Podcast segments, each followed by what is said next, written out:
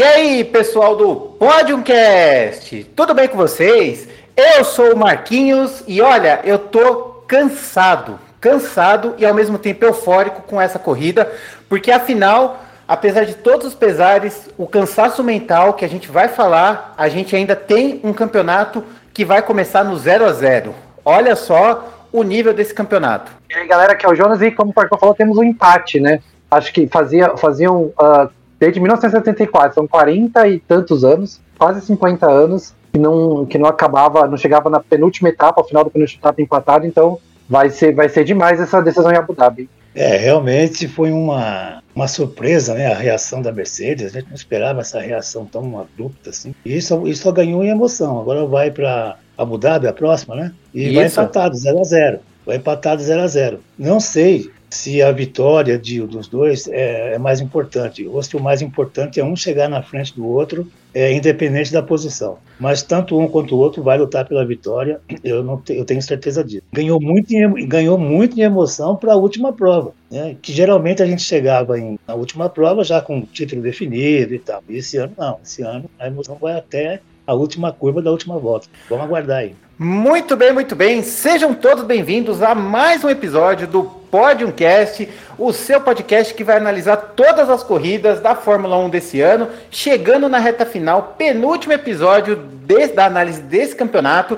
Estamos indo para Abu Dhabi empatados literalmente empatados, uma coisa que não se imaginava até três, quatro corridas atrás, e vamos esmiuçar tudo o que aconteceu, todas as polêmicas, a análise da pista, a análise da direção de prova, porque tem muita coisa para falar. E para participar desse Podiumcast, o meu amigo Jonas. E aí, cara, como é que você tá? E aí, cara, aqui tá tudo bem? É, realmente a gente chegou eu falei agora no começo, mas acho que são 47, às vezes 74, né? Dá 47 anos que a gente não tinha um empate entre os dois primeiros lugares do campeonato nas última corrida. E esse ano também aconteceu. Só aconteceu em 74 entre o Fittipaldi, o Emerson Fittipaldi e o Clay Regazzoni. O Emerson Fittipaldi depois pagou campeão na última corrida, mas caramba, velho, tipo, realmente como você falou, a gente não imaginava, né? Há um tempo atrás o Verstappen estava bem na frente e o Hamilton, tijolinho por tijolinho, conseguiu empatar o, a situação do campeonato. Olha, eu diria mais, eu diria até que foi muralha por muralha, porque o que esse cara alcançou é,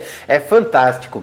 E para esse Podiumcast, eu tenho um convidado mais do que especial. Na minha apresentação, eu falei que eu sou o Marquinhos, porque quando esse cara tá presente, não tem como. É o meu pai, conhecedor de Fórmula 1, que me fez amar a Fórmula 1 como eu amo, que fez tudo que, que me apresentou esse mundo para conhecer a Fórmula 1 e a gente conversar aqui como sempre, é um, um, orgulho, uma honra estar com ele aqui, que é o meu pai, Marcos Toledo, o Marcão. Quando, eu, quando o Marcão tá. Quando meu pai tá aqui, ele é o Marcão e eu sou o Marquinhos. E aí, pai, como é que você tá? Tudo, tudo em ordem, tudo beleza. Muito feliz por estar participando aqui desse podcast. E você falando isso, eu me lembro na época em que eu assistia a Fórmula 1 e você sentado no meu colo. É, então. me deixou com saudade agora. É, então. É um... Estou muito feliz por estar participando aqui. E vamos tocar em frente aí aguardando é. essa última corrida da, da temporada e ansioso. Né? É, então, e olha, eu vi muita Fórmula 1 no, no, no colo do meu pai. É, a gente acompanhava lá, eu às vezes via lá Ferrari da Lara, aí eu perguntava qual que era a diferença de um do outro, eu achava que era tudo igual, ele me explicava e tal. E lá, para a década de 90, começo dos anos 2000, o, o, o, meu pai tinha aquela. Ele ainda tem, ele via aquela coisa ali da frente, sabe? Eu falei assim: ó, aquele cara vai, vai alcançar ali faltando três voltas. Eu, como é que você sabe? Eu falei: é que eu, ele conhece os atalhos, né? Meu pai disse que conhece os atalhos da pista e aos poucos a gente vai pegando aí. Então, uma pessoa mais do que gabaritada, anos e anos de Fórmula 1, muito mais anos acompanhando do que eu. Então, um, um, uma pessoa de peso para ajudar a analisar essa, esse Podiumcast. Estou tô, tô muito feliz de ver você participando e que eu tenho certeza que vai ser um bichinho que vai te picar e você vai querer participar de, de muitos e muitos mais. Ah, sem dúvida, sem dúvida. Muito bom, então. Então vamos lá. Pra, antes da gente começar o Podiumcast, aquela, aquele recadinho de sempre. Se você está nos ouvindo aí nos canais de podcast, você já sabe, a gente está no Spotify, no Google Podcasts, no Apple Podcasts e uma novidade que a gente tem é algumas edições. Se você está nos ouvindo no aplicativo do Spotify no celular, você tem lá a opção, a gente deixou uma enquetezinha para você lá, para você comentar o que, que você, é, umas opiniões lá para você dar e também para você comentar o que você achou do GP da Arábia Saudita, que é o que a gente vai falar agora, e também estamos no YouTube. Então, se você está nos ouvindo por lá, aquela força de sempre, se inscreva, dê like, ative o sininho e compartilhe para todo mundo para a gente dar aí aquela, aquela impulsionada. Então, dê uma força para o nosso trampo que a firma agradece. Começando então a falar do GP da Arábia Saudita.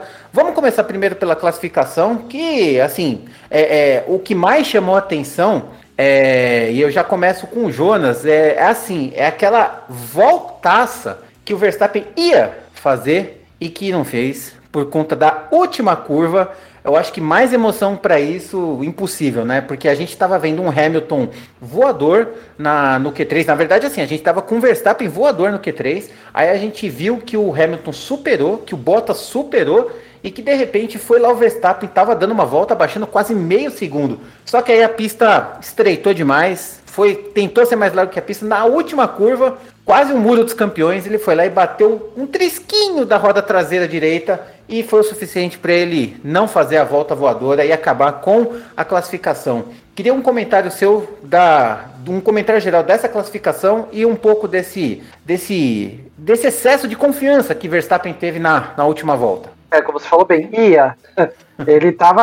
Era uma volta que eu acho que. Eu falei, eu falei no meio do. Antes da, da última parcial ali, ele tava quase três décimos abaixo. Eu falei, meu, ele vai fazer um tempasso, vai ficar tipo quase meio segundo abaixo do Hamilton e vai conseguir fazer a pole. Mas aí, como você bem disse, ia. Aí teve esse, essa colisão com, com um dos muros lá, né? Que a coisa que mais tinha na, na pista da Arábia era muro. E, e acabou né, ficando em terceiro ali. Eu acho que. Eu não sei se foi excesso de confiança. Eu acho que ele estava bem com o carro, estava fazendo a melhor volta possível que dava para fazer naquele circuito e acabou indo um pouquinho a mais. Ele entrou na, na, última, na última curva ali já um pouco, foi dar o pé na hora, né, já entrou torto, deu o pé na hora errada e acabou batendo ali. Se ele bate um pouquinho mais devagar, eu acho que ele conseguia levar e, e fazer a pole, mas felizmente quebrou, ficou aquela ameaça, talvez ter que trocar o câmbio, já já que ele bateu a traseira, ligado todo o sistema de, de, de marcha ali, câmbio, mas acabou não tendo que trocar, né? Foi, foi mais a suspensão ali que quebrou mesmo. Mas é, ele foi uma tristeza, né? O cara, se ele larga na pole ali, ia ser completamente diferente a corrida. A gente podia estar falando do outro resultado hoje, mas agora. Mas eu acho que eu acho que não foi nem excesso de confiança. Eu acho que foi. Não é excesso, foi a confiança certa que acabou dando errado. Tá certo, então. É... Marcos, meu pai, eu vou chamar de pai, tá? Você é meu pai, então eu vou te chamar de pai. Bom, vamos lá, pai. É o seguinte, é... sobre o Verstappen, é, a gente sabe que ele exagerou tal, é, ali um pouquinho, exagerou um pouquinho a mais ali, foi, foi um pouquinho para lá do Deus me livre e acabou acertando. Mas eu acho que, é, eu queria saber de você, que assim, é, se fosse um outro piloto que não tem essa veia de campeão, ele não passaria nem perto do muro, né? Eu acho que faz parte do campeão errar no momento crucial, como tantos outros campeões que a gente já viu, você não acha? Não, eu acho. Eu acho que o, o, piloto que tem a veia de peão, ele é agressivo por natureza, arrojado por natureza. Essa volta do Verstappen, para mim não foi uma surpresa ele bater, tá? Não, não foi uma surpresa. Por que, que eu falo isso? Porque no início da volta, quando ele veio mesmo com o pé embaixo, umas três curvas antes, ele já veio lambendo o muro, passando assim milímetros. Uhum. Inclusive, ele desviou de uma parede, assim, muito em cima. Naquele momento eu pensei, ele não vai completar a volta. E aí ele veio, veio, veio, quando ele entrou nessa, nessa, nessa última curva, eu percebi que ele abriu um pouquinho. Né? Uhum. Não sei uhum. se ele abriu um pouquinho ou se o carro saiu um pouquinho de. Uhum. Ele tentou recuperar, deu pé, o carro rabiou e bateu no muro. Então, vou ser sincero com você, para mim não foi surpresa essa batida do Verstappen. Pois ele é. Ele veio abusando desde o início. Não, ele abusou desde o início, desde o começo. E no onboard aconteceu exatamente isso que você falou. Se você vê é. o onboard da última curva, ele tava. Ele, ele travou o pneu ele perdeu alguns décimos lá e o que, que aconteceu? Ele falou: eu vou tentar recuperar acelerando. E no que acelerou, ele abriu. Demais é uma palavra muito forte. Ele deu uma rabiada o suficiente para poder encostar a roda ali. Um pouquinho e... a traseira, escapou um pouquinho a traseira. O carro é muito sensível. Uhum, e aí deu ali, já era. Exato. Mas é o risco de campeão. Isso faz parte do que quer ser campeão. Uhum. Agora, ô, Jonas, engraçado mesmo foi o que apareceu na, na internet aí, onde tava tendo o. Tava o, o, o Ricardo e o Alonso dando entrevista e vendo a volta, né? E eles estavam sem. Você chegou a ver essa situação? Que tipo, eles não estavam nem eu falando. Vi, eles não estavam nem falando assim, não, que foi sua volta? Foi boa, foi boa. Tipo, ah, minha pista tava boa, o carro tá. Não, peraí. Aí ele tentando se concentrar até a batida dele, ah, não, tipo, os dois não estavam nem entrevistando, assim, porque tava uma volta absurda, né? Se Fernando Alonso e Daniel Ricardo arregalaram os olhos, é porque realmente a volta tava, tava louca, não tava não? Tava, tava mó boa, mas é, é coisa da Fórmula 1, né? Mas eu acho meio tosco os caras terem que dar entrevista antes de acabar o treino, né? Deixa os caras ver também o que tá acontecendo. Porque aí depois aí os caras vão perguntar pra eles, o que eu acho tosco também, o que, que eles acharam do primeiro e segundo, sendo que o cara tá lá em décimo segundo, né? Dane-se o primeiro e segundo, eu tô em décimo segundo, não sei se eu vou chegar lá. Então, tipo. Sabe é, uma coisa que me chamou a é atenção? engraçado. Pode falar. Uma coisa que me chamou a atenção, no momento que o Verstappen bateu, a- na transmissão mostrou o Toto Wolff. E o Toto Wolff balançou a cabeça, tipo, fez merda, entendeu? Mas assim, não- ele não vibrou com, a, com o Verstappen. Ele parece que falou, putz, né? Bateu na hora errada. É, então foi quase, foi quase uma análise crítica ali que ele fez, mas assim, deu pra ver um, um alívio ali do. do aliás, a- as câmeras estavam ótimas esse, esse, nessa Estavam, corrida, estavam. porque a gente viu lá, ali no acidente do Verstappen, a gente viu o, o, o, o pai, né? O Jos Verstappen mesa. esmurrando a mesa, e na corrida, quando o Hamilton bateu no Verstappen, o, o, o, o Toto Wolff pegou o fone de ouvido dele e arrebentou na, na mesa. Oi, o cara é grande. Então, ele- ele- o Jos viu o mesmo acontecendo com o Toto Wolff. Exato. E eu, eu, eu, eu tô, tô ainda gritando um belo fuck, bem, dá pra ver bem que ele gritou um belo fuck ali no, no, no- em câmera lenta, assim, foi muito engraçado, foi muito Oh. visível. Ó, eu não queria estar perto desse cara, não, mano. Além de ser, ele ser muito alto, ele bravo, cara. Ele tem cara de bravo. Aí ele bravo de verdade. putz, Eu queria estar do lado dele, não. Esses caras são. Mas assim, eu acho que o, que o, que o Verstappen. É, eu, eu, eu concordo com eu concordo com o Marcão. Vamos falar Marcão dessa vez. Eu concordo com o Marcão que eu acho que logo no começo da volta ele já tinha passado triscando, mas é o que o cara tem que fazer, né? Ele tem que, pra conseguir ali, o cara tem que ir triscando nos muros, meio Mônaco, assim, né? E aí ele foi um pouquinho a mais ali e acabou, acabou se dando mal, acabou É, errando eu, ali. eu né? acho que ele, eu acho que ele iria, eu acho que ele iria arriscar aquilo ali, mesmo se tivesse com o campeonato ganho, por exemplo, ou se ele não tivesse participando do campeonato, vai, disputando tão diretamente o campeonato. Ele tentou dar o melhor volta dele, independente da situação. Então, eu acho que ele bateria de qualquer forma, na verdade, né? Porque é isso que que meu pai falou. Ele tem a veia de campeão, independente se ele tá disputando o título ou se ele tá disputando o quinto lugar. É, ele, ele quis correr mais que o carro e acabou. E ele tá ali para fazer isso mesmo. É isso aí. Se, se- se ele não fizer isso, ele não serve para ser piloto de Fórmula 1. Uhum. É, Exato. Tá ali para isso mesmo. Não um Aí piloto eu- de ponta, né?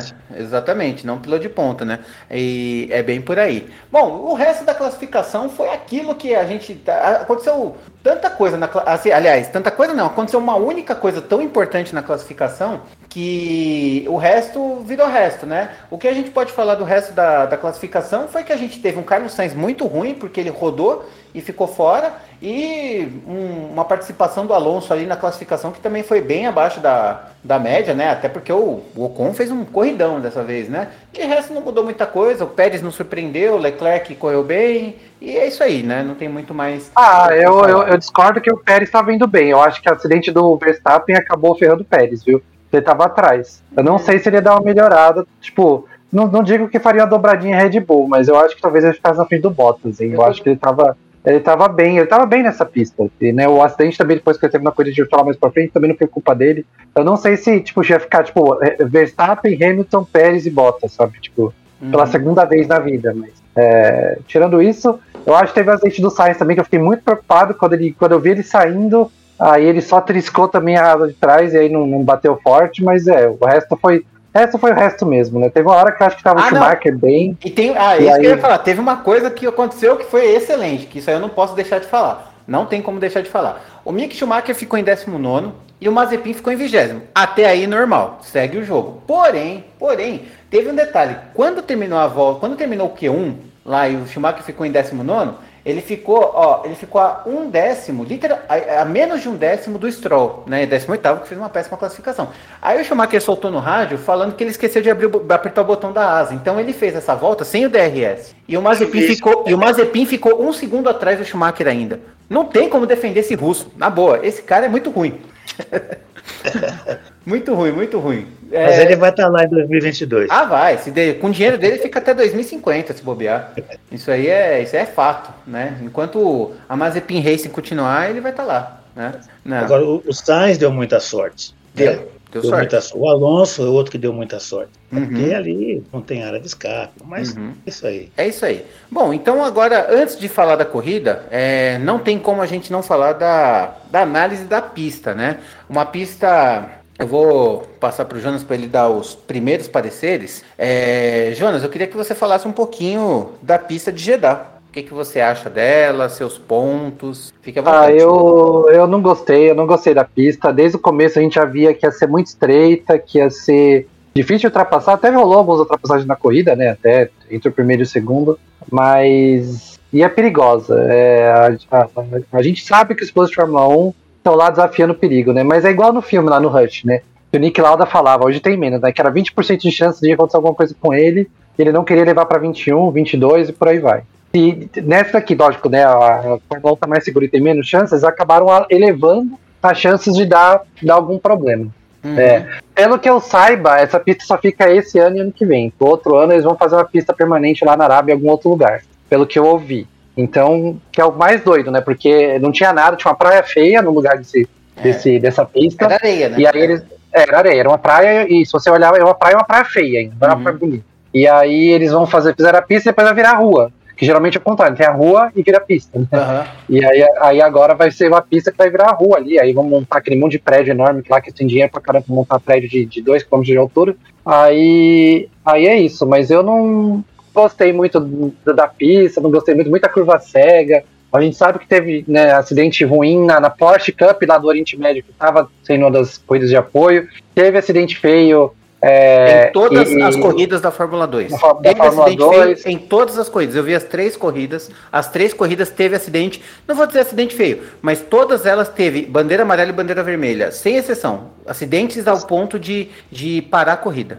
E na Fórmula 1 a gente teve a batida lá do. do, do, do, do teve Leclerc. do Leclerc na sexta, na sexta. Teve do Sainz aquele toquinho no sábado, aí no domingo teve do Mick Schumacher, aí teve uma que envolveu o Mazepin e o Russell, e aí acabou mais para frente um pouco, até que acabou dando tudo a mesma, mesma ziquezira ali com o Pérez. Teve batida entre o Tsunoda e o Vettel, teve batida entre o Vettel e o, e o Raikkonen, teve batida entre o Verstappen e o, e o Hamilton. Então, assim, eu acho que é, nem todas foram por causa da pista, mas a pista ajudou um pouco nesse perigo. E aí você fica, né?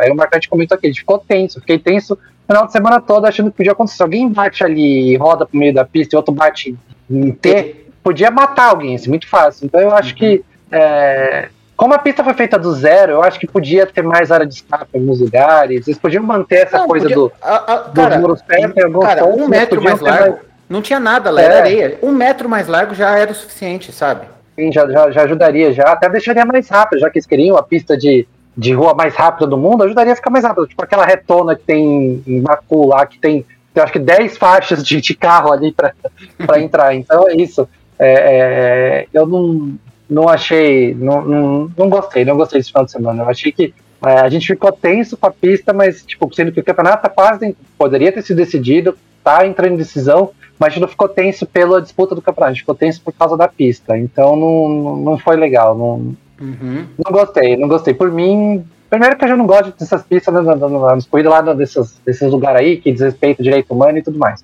Aí já começa daí. Mas ainda tem uma pista ruim, porque, por exemplo, sei lá, Bahrein ainda é uma pista legal. Agora essa, você mistura tudo isso, mais uma pista ruim aí que eu não quero que tenha corrida lá. Tá certo, então. É, pai, eu queria que você analisasse aí, o que eu queria que você me dissesse, assim, é, a gente viu uma pista muito perigosa, a gente, é, não, não sou eu que estou dizendo, não é o Jonas que está dizendo, todo mundo está dizendo, então os portais de notícia estão dizendo, os analistas da TV estão dizendo, então ela tem, existe aí uma, uma certa é, uma certa unanimidade aí na questão.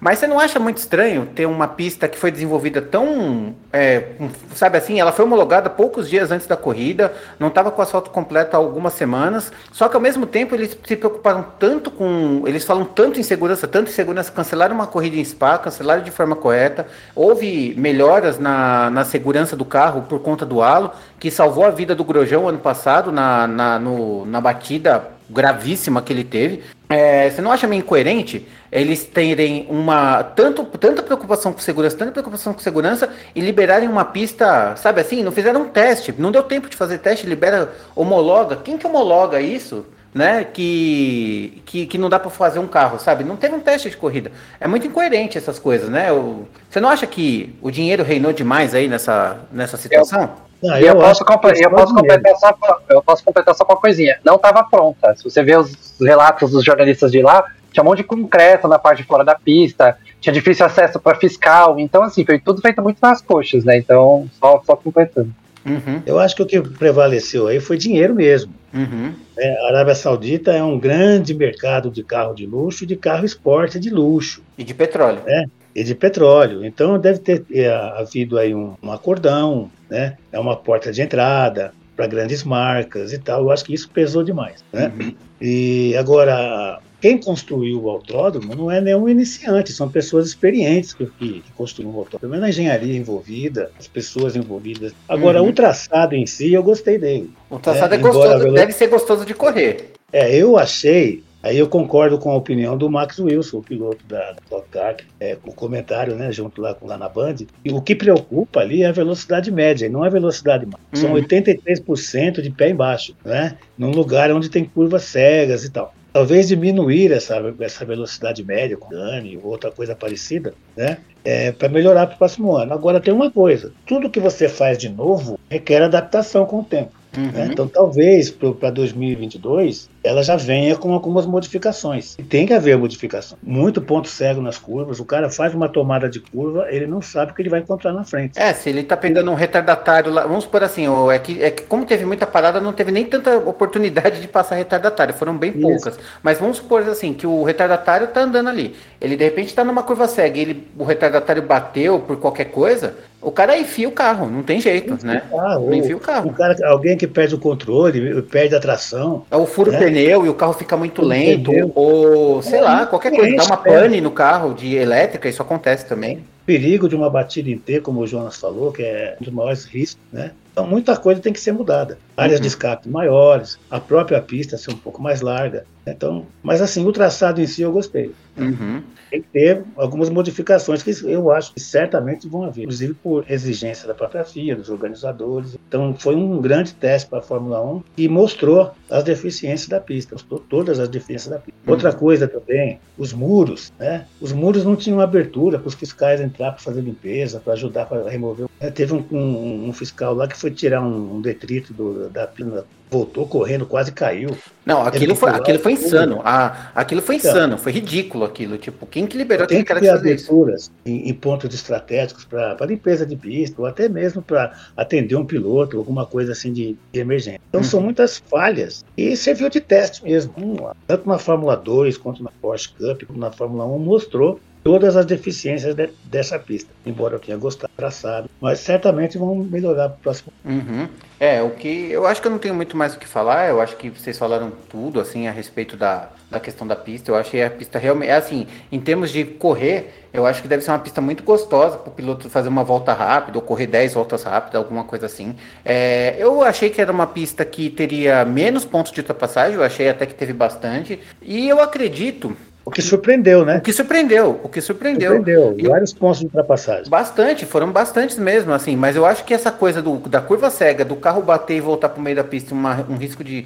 ter, torna essa pista muito inviável para qualquer, sabe assim, tem que correr Fórmula 3 no máximo, assim, sabe? Uma pista é, que você máximo, tem uma, um, um, carro que você tem uma reação mínima ali com uma velocidade baixa, porque você tem uma velocidade média de 260 por hora e você tem que desviar, não tem como. Como é que você vai desviar para a esquerda se você está numa curva para a direita? O, o Mazepin uma prova disso. Deu um problema lá, o Gasly precisou pisar no freio, encheu a traseira dele. É, então assim, é uma coisa. Imagina aquilo numa curva. É, não, é muito. Onde, onde ele bate sem frear. Uhum. Né? Ainda freou ainda, ainda amenizou um pouco a batida. Uhum. Aliás, ninguém falou nada no Mazepin, ele se machucou, não, né? Não, não, saiu inteiro, saiu tudo certo, não teve é. nada com ele não, foi, saiu todo mundo bem. Mas assim, é porque eu acho que estava na largada, teve assim, a, a, velocidade de cruzeiro ainda não estava muito estabelecida, então acabou é. sendo um pouco menos. Estava é, no início de tudo. É, né? e, e, querendo ou não, um acidente com vários carros meio que um amortece o outro nesse nível, né? Não, Isso, é. é. muito mais grave dois carros apenas, ou um carro só com uma velocidade toda batendo no muro. Mas assim, a respeito do, da pista, Eu achei que ela teve pontos de ultrapassagem bem interessantes. É, eu acho que ela deveria ser coisa assim, de dois metros mais larga. Eu acho que já seria uma pista bem mais aceitável nesse sentido. Ah, sim. Mais rápida. Dois metros cabe um carro. Da, é, cabe um carro, tudo mais. E assim, uma questão, eu acho que o que rolou foi grana, porque eu tá nas, nas informações que eu tenho assim, tipo, a patrocinadora master, praticamente de todas as corridas da Fórmula 1 esse ano é a Aramco. A Aramco é uma empresa árabe de fornecimento de energia, enfim, ela tem energia elétrica, petróleo e tudo mais. Ela é. O presidente da Aramco vai se candidatar para a presidência da FIA na, o ano que vem, porque Sim. o Jean Todt acaba o Sim. mandato. Então, assim, tudo estava convergindo e aí, assim, rios de dinheiro e política e tudo mais fez com que a decisão fosse lá, custe o que custar, entendeu? Mesmo que o custo fosse a vida de um, de um piloto ou uma perna é. quebrada, que foi o caso do, do Enzo Fittipaldi, que bateu na GP2, foi o acidente mais grave do fim de semana, onde ele quebrou o tornozelo, né? A sorte é que era praticamente a última corrida do ano e vai conseguir se recuperar bem. Mas eu acho que é uma pista que, se não sofrer alguma. Como o Jonas falou, parece que vai para outro lugar, né? Então é, é mas assim, guardar, né? mas assim, a preocupação volta daqui seis meses, tá? Porque o ano que vem vai ser a segunda ou terceira corrida da, da, da, do calendário. É, vai ter, vai ter um, um, intervalo muito, muito pequeno entre essa corrida e a próxima. Tudo bem, vai dar para arrumar o que tá faltando, mas vai ter um intervalo uhum. muito pequeno. E sobre, e sobre isso tudo, né? Você vê como o dinheiro faz diferença. Porque aqui em Interlagos, uma vez caiu uma pipa no meio da pista e já faz aqui, já não, não pode ter corrida, querem querer comprar um domo em cima de Interlagos. Agora lá acontece isso, uhum. né? É muito, é muito zoado, porque aí você tira um tempo da velocidade que Interlagos, ou vários outros lugares que, que né, por, por questão, pura questão de dinheiro e deixa esse lugar que é, que, desculpa, Wanda, vocês podem até ter gostado. Eu não gostei do corrida, não gostei da pista, por mim não faria falta essa pista do calendário, como um monte de outro aí que tem por dinheiro, tipo da Rússia, não faz falta. Apesar de ano ter a única corrida boa, então é isso, velho. Para mim, dinheiro ganhando do, do, do, do, da tradição do negócio da Fórmula 1 de pista boa não, não vale a pena. E aí tem isso, como eu falei, se fosse em qualquer outro lugar, aí caiu uma pipa, o cara caiu uma porca de um carro, furou o pneu e o cara bateu, pronto, a pista tem que ser limada do calendário. Isso daí tinha literalmente tinha entulho em volta da pista e tá lá. E a pista teve forma e teve corrida. Uhum. É, é que os euros. Eles, Jonas on fire hoje. Jonas on fire. Tô, tô. Jonas on fire hoje. Jonas tá, tá raivoso. Tá, tá, tá, ele está com a cólera no estômago e tá desbravejando é, nesse podcast. Mesmo. Aproveitando para. Eu posso fazer uma adenda então, aqui? Vamos... Adenda? Opa. É, o comentário do Jonas, que ele não gosta. É, não é que eu estou discordando, é que eu tenho uma outra visão, né? Ele não uhum. gosta de corrida em país. Ah, mas se quiser discordar, pode discordar é, também. Não, tá pode discordar, Jonas? Pode, claro. Pode.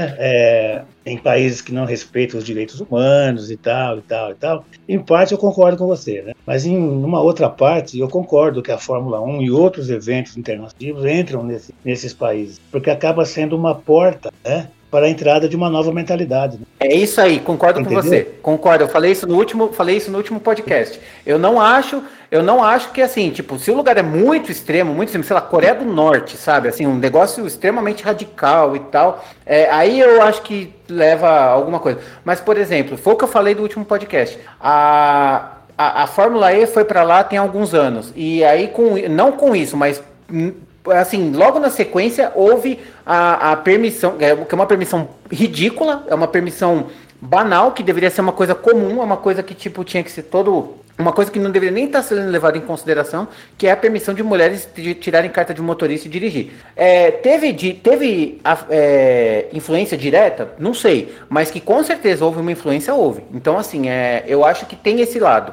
Por exemplo... Eu acho que tem que ser ponderado, porque isso pode modificar a cultura sim, de um país. A Fórmula 1, por exemplo, mostrou mulheres trabalhando nos boxes, né? trabalhando como engenheiras, como, junto com os mecânicos, uhum. as roupas, as vestimentas, uhum. a, a mulheres tendo total liberdade, é de igual para igual. O, o Vettel promoveu um, um, uma corrida de kart com mulheres, mulheres participando. Então, eu acho que pessoas assim, eventos assim, transformam uma sociedade. Se você nível, tentar assim. mudar uma mentalidade na base da agressividade, você não consegue. Você até consegue, mas demora não. muito, causa muita revolta. Então, o esporte é uma uhum. porta assim, pacífica, né? Para entrar nesse, mundo e poder ir mudando a mentalidade. Eu acho que é uma força grande. Né? Eu acho uhum. que países assim desse nível aí tem que, tem que ter um, eventos assim, não só a Fórmula 1 como outros. Né? É, uhum. Eu posso retrocar rapidinho, porque semana passada a gente passou por cima desse assunto muito rápido e eu não dei minha opinião final rapidinho.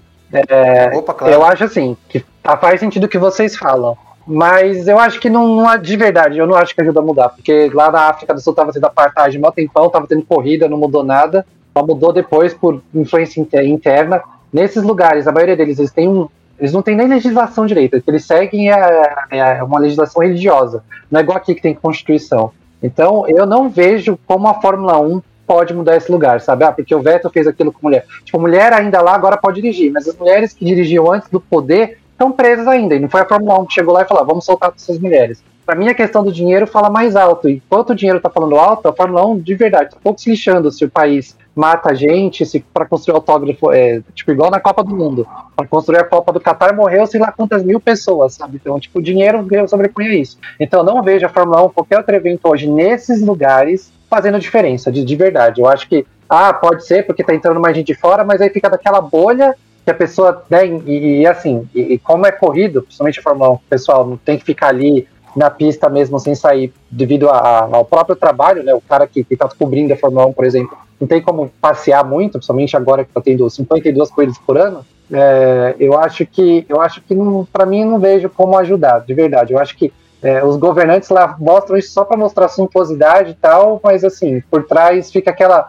aquela, aquela fachada bonita que por trás fica tudo, tudo zoado. Eu não vejo, eu não vejo como. Eu tenho. O Todd é contra, né? É, eu tenho. Sim. Interferir na política e tal, né? É, então, eu tenho, infelizmente, eu tenho, eu não tenho essa visão boa igual vocês têm, não. Eu acho que aquilo ali é, é literalmente para inglês ver, ou no caso agora do americano ver, e, e, é isso, e fica do jeito que tá, porque a Fórmula 1 o cara não vai.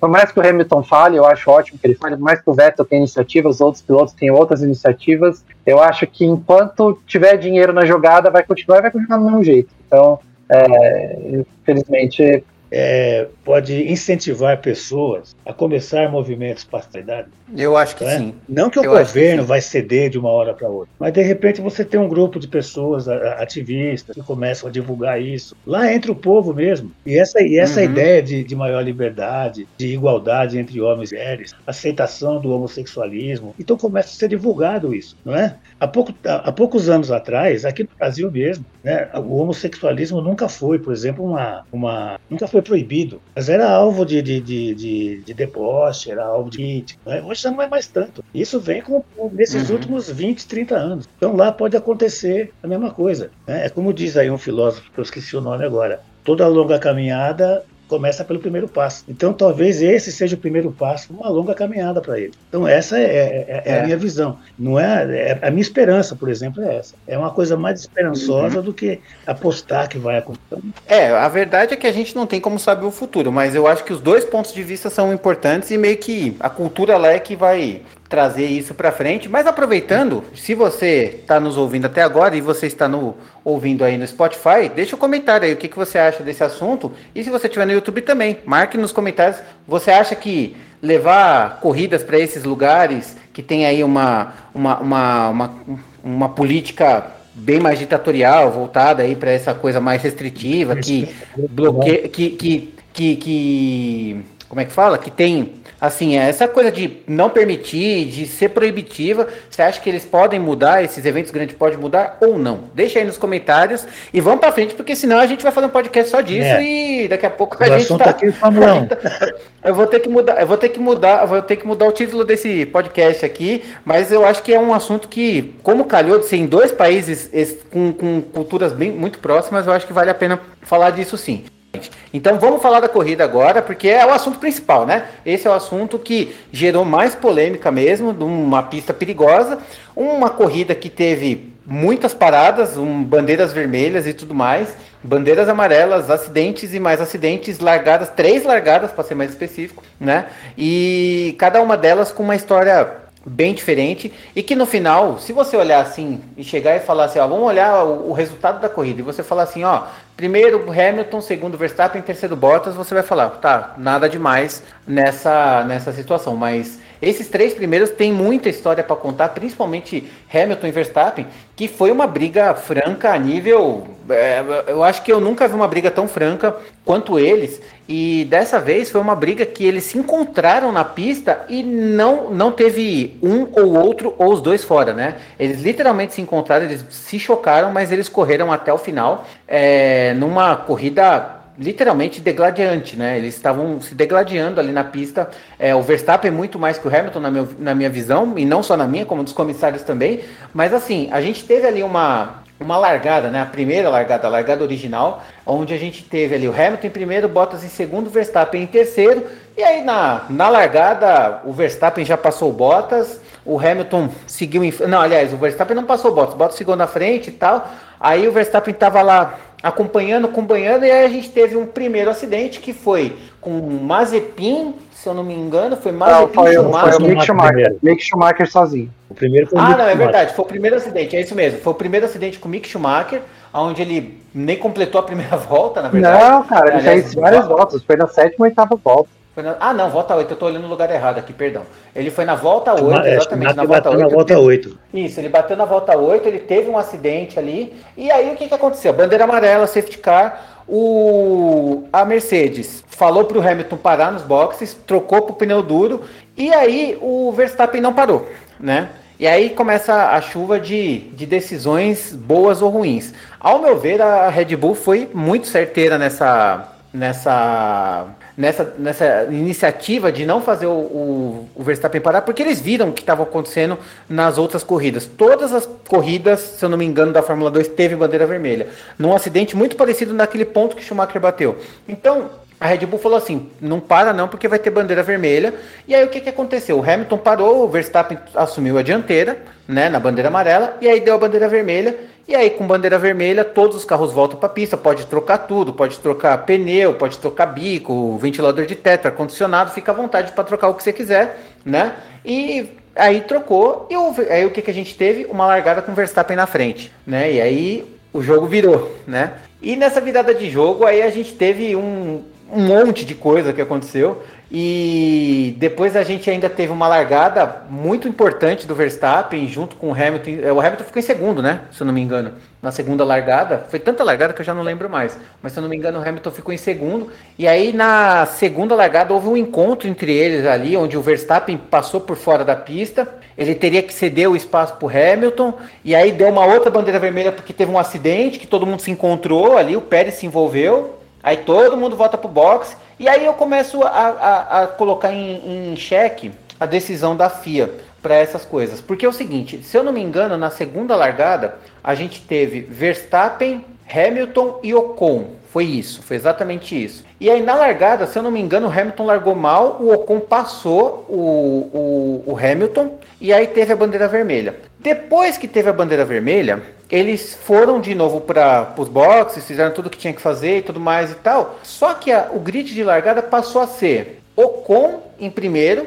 Hamilton em segundo e Verstappen em terceiro. Por quê? Porque na dividida da largada entre Verstappen e Hamilton, Verstappen cortou caminho, cortou caminho sim. Ele deveria ter dado a posição para o Hamilton sim, só que aí como ele, como ele empurrou o Hamilton e o Ocon passou, então ficou Verstappen, Ocon e Hamilton. E aí o Hamilton foi obrigado a dar a posição na bandeira vermelha e o Ocon largou em primeiro. Só que, pela regra, o Verstappen tinha que ter sido primeiro, no máximo o Hamilton, porque aí o, ele teria que ceder a posição, porque teria que valer a volta anterior. Só que eles sequer completaram a volta, eles estavam, eles completaram oito curvas, sabe? E eu não sei, não deveria ter sido desse jeito. Eu achei a decisão da, da, da FIA muito errática, arbitrária, e, e insegura. Você não acha não, Jonas? É, eu achei estranho, né, para não falar outra coisa. É, como, geralmente eles não contam a volta anterior à volta que aconteceu o negócio?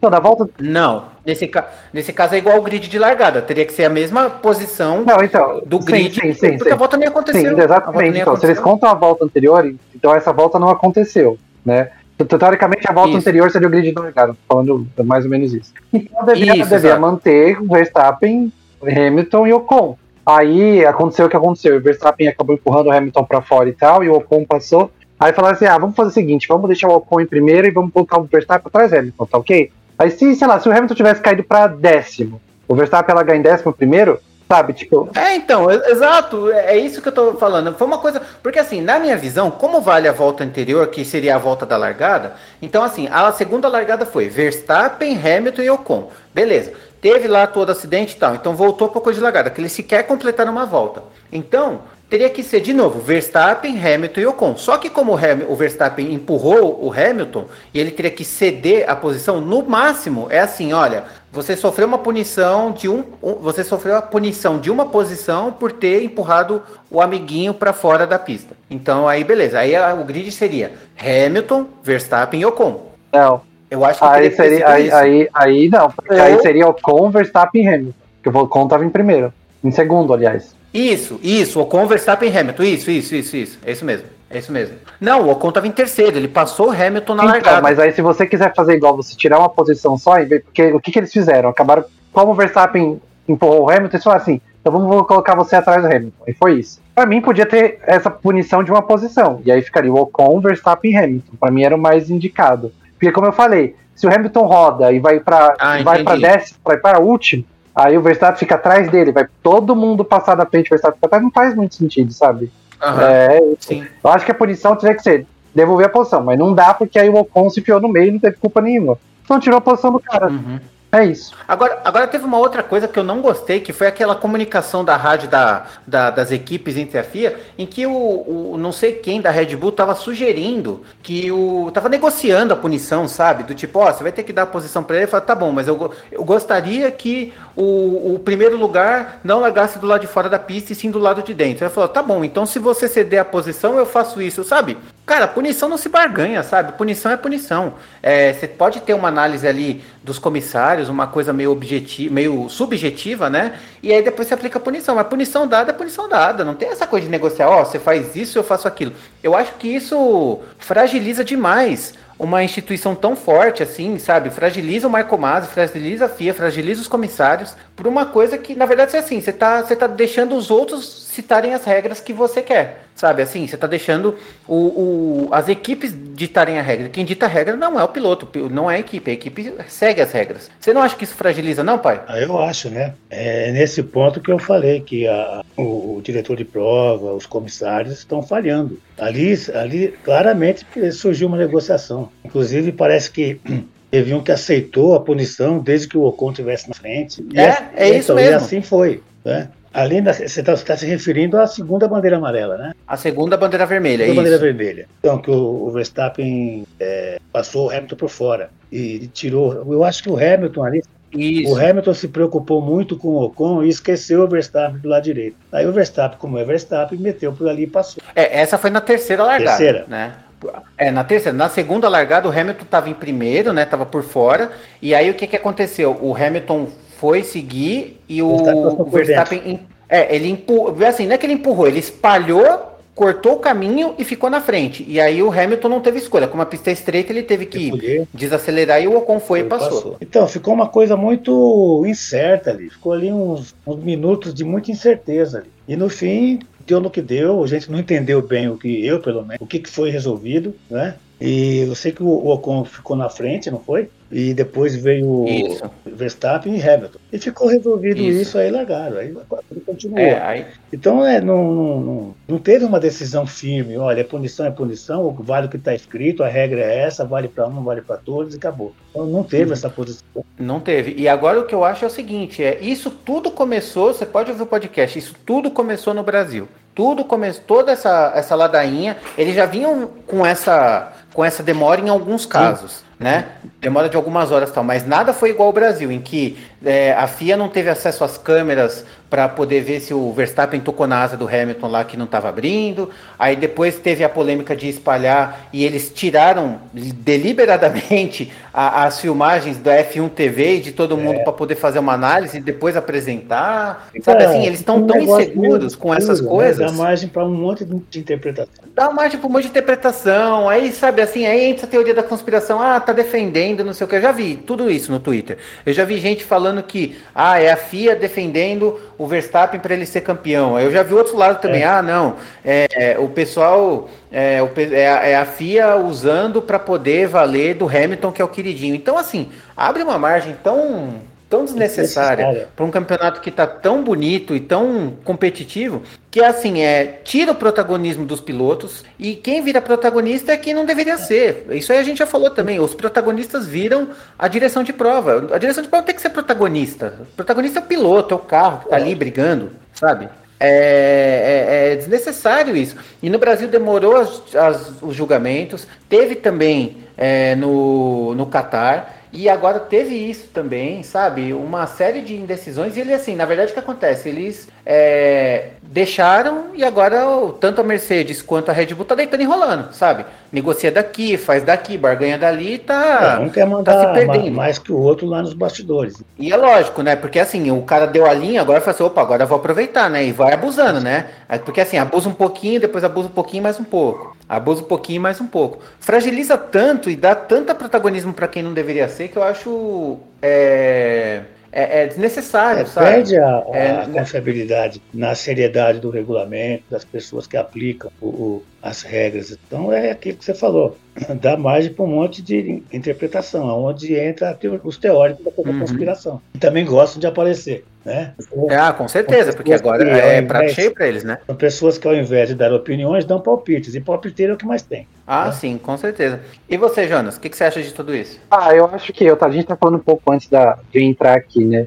Eu, eu, uma coisa que eu faria aqui, que eu fosse a FIA, era cortar a comunicação entre as equipes e o, e o, o controle. Tá? Entre as equipes e o controle, mas não o contrário, eu acho que o controle tem que passar a posição para as equipes. No máximo é um confirme e acabou. Porque, como você falou, teve uhum. uma barganha entre a Red Bull e a FIA e a organização da corrida, ou o que quer que seja, para saber que posição o Verstappen ficar. Isso é inaceitável, sabe? Isso é inaceitável em qualquer uhum. As regras do esporte. É, imagina, se lá, imagina se lá no meio tem uma Alfa Romeo com a Williams e o, sei lá, o Alonso, que é chato pra caramba, barganhando. Se quem deixou e não deixou as coisas, sabe? Exatamente. Então, assim, tipo, em qualquer jogo, qualquer jogo, você vai jogar um jogo de tabuleiro em casa, não tem as regras. E as regras geralmente são bem uhum. certinhas, né? E, e, e, quando não tem regra direitinho, o que acontece? Fica uma bagunça. Tá acontecendo na Fórmula 1, cara. Parece que, é, tudo bem, as equipes estão lá, os caras estão lá para ver cada buraquinho na regra e tentar se beneficiar. Somente na parte de construção de carro, aerodinâmica, motor e tudo mais, né? Que aí o cara, de repente, uhum. descobre, tipo, como foi o difusor lá da, da Brown, ou, ou o DAS, no ano passado, da Mercedes, lá, questão do volante. Posso então, por isso que você tem... É. uma equipe ouve o rádio da outra? Ouve, é público. É, ouve, é público. Então, isso quem gosta, quem é gosta público. disso é o Hamilton, ele vive blefando. Tá ruim de pneu, é, tá ruim de pneu, duas voltas depois ele faz a volta mais rápida. Não, aliás, aliás, eu até ouvi esse comentário, né? Porque, tipo, o, o, projetista da Mercedes tinha que ser demitido. Porque o cara quebra o bico e começa a correr mais rápido. Então, tipo, que, que, que, merda é essa, sabe? Tipo, como é, que, como é que o carro quebra e fica mais rápido? Você tinha que ser demitido, cara. É o Hamilton. É, isso é verdade. Não, é mas é impressionante, o inglês é impressionante. É, impressionante, mas é, mas é isso que eu acho. Eu acho que, que tá chato. Esse negócio de regra de não regra demais, mas de punição e essas briguinhas tão chatas, sabe? É, obviamente eu não sei como é que era, mas eu acho que, que não tinha essa comunicação tão imediata antigamente, né? Mas hoje em dia tá muito chato. E a Fórmula 1 ainda faz questão, coloca os caras lá reclamando pra FIA, no, na transmissão, sei lá o que. Cara, eu não quero saber essas coisas de verdade. Antes eu até que pensava que eu queria, hoje eu não quero, eu não quero saber isso. Eu quero ver os caras correndo, às vezes uma reclamação outra de piloto ali, tática, chamou pro box, isso é legal. Agora ficar vendo lá o cara da Red Bull falando, ok, sir, let me talk to you about the crash. Sabe, eu não quero fazer, eu não quero ver essas coisas. Não, isso realmente Mas é muito chato. Esse recurso aí, Jonas, deve ter tido algum resultado no aumento da audiência, que tem muita gente que gosta de ouvir. Não, eu gosto. Eu vou falar que eu não gosto? Mentira, eu, eu gosto. gosto mas eu acho que, mas eu acho que ele não pode ser protagonista. Não, não. A, a, ele não pode ser, ele não pode ter mais valor esse jogo de xadrez não pode ter mais valor do que os caras em pista. Exatamente, e, e, é, e é isso que está acontecendo. É e é isso que está acontecendo. O, a, o bastidor está tendo mais valor, ou não mais valor, mas está tendo mais destaque do que está acontecendo na pista. Isso para mim é inaceitável. De novo, vamos levar para o futebol. É como aquele jogo de futebol que o VAR faz cagada. E aí quem fica como protagonista do negócio é o VAR, é. ou o juiz. E aí tá acontecendo Exato. a mesma coisa, entendeu? Então é, é isso. E detalhe, né? Era para ser, era para ser uma coisa que era para justamente tirar as dúvidas. Esse é o maior ponto, né? Exatamente. né? É, uma, é, é assim, a, a, os comissários, as regras, as decisões, elas estão ali para justamente tirar as dúvidas em caso de infrações ou de extrapolias, vai, do, dos pilotos ou das equipes ou das categorias. Só que é que isso que não está acontecendo. Assim, uma coisa que era para ser mais direta, uma coisa que era para tirar dúvidas, está deixando com mais dúvidas ainda, ou com mais interpretações. E a lei, por mais que a lei ou a regra, né, por mais que caiba interpretações, ela tem que ser tão clara quanto ela está escrita. A interpretação tem que ser igual para todas, né? É claro que não é fácil, enfim, tem um monte de coisa para o pessoal vai abrir brecha e tudo mais, mas parece que facilitou, sabe assim, porque a regra é objetiva, só que as decisões estão muito mais é, moles, sabe? Estão aceitando, estão barganhando. Eu nunca vi barganhar a regra, cara. Nunca é, vi. Parece nunca que, tá, parece que tá mais abrangente, né? Parece que a regra esticou, parece que esticaram a regra e cabe um monte de coisa nessa É, ela tá elástica. Cabe um monte de coisa Exato. nessa regra. Eu acho que isso não, não, não qualquer esporte de alto rendimento não dá. Tipo, se é gol, é gol, se passou, passou, se foi certo, foi é, linha, Passou da linha, é gol, não passou, não é, a mesma é, coisa. Passou as quatro rodas, depois da linha, tá, deleta a volta, não passou, exatamente. não deleta a volta. Então, é, sim, aquela coisa, perante, perante a regra, todos são iguais, só que alguns são mais iguais que os outros. Exatamente, está acontecendo. Mas aí você vê em todos os esportes. Se a bolinha entrou no buraco no golfe, é, é, foi. Se a bolinha entrou na cesta do basquete, foi. Se o cara pulou mais alto que o outro, foi. Aí na Fórmula 1, não. Aí o cara pode passar por D, depende. Aí bate num, depende. Eu acho que isso que tá, tá estragando um pouco, porque tá tendo muita interpretação. É muita exceção. É, muita o, interpretação. O, o Hamilton falou algo nesse sentido, né? Que as regras são, vale mais para um do que para outro. Lógico, ficando aí. Uhum. Ah, é claro que ele tá puxando lá. É, mas aí a teoria da conspiração que você falou. Tem muita gente que acha que a regra vale mais pro, Hamilton, pro Verstappen do que pro Hamilton e vice-versa. Ele vai puxar. Mas essa frase, mas, mas, eu, mas eu te dou 100% de certeza que essa frase é solta para todas as pessoas que sofrem a punição da ah, regra. Isso aí é. Exatamente. Isso aí é certeza. Se fosse pro outro lado, o Verstappen tá falando a mesma exatamente, coisa. Isso aí é, é, ele puxou a sardinha pro lado dele, mas aí ah, é depende da corrida, às vezes eu, eu acho justo a punição pro Verstappen depende da corrida e às vezes eu acho injusto, e vice-versa. Pro Hamilton também. Teve punição que eu achei justa e outras injustas, entendeu? É. Então, então uhum. cada eu acho que assim, no final agora, eu acho que tá bem empatado nessa questão de punição, também junto com, com os pontos, e, e, e, já foi, e outra coisa, já foi também, né? Não adianta reclamar agora, ah, meu Deus do céu, fui punido lá na Inglaterra por causa disso. Não, não é isso que vai fazer você ser campeão ou não agora. Se vai ser campeão, ele vai ser É.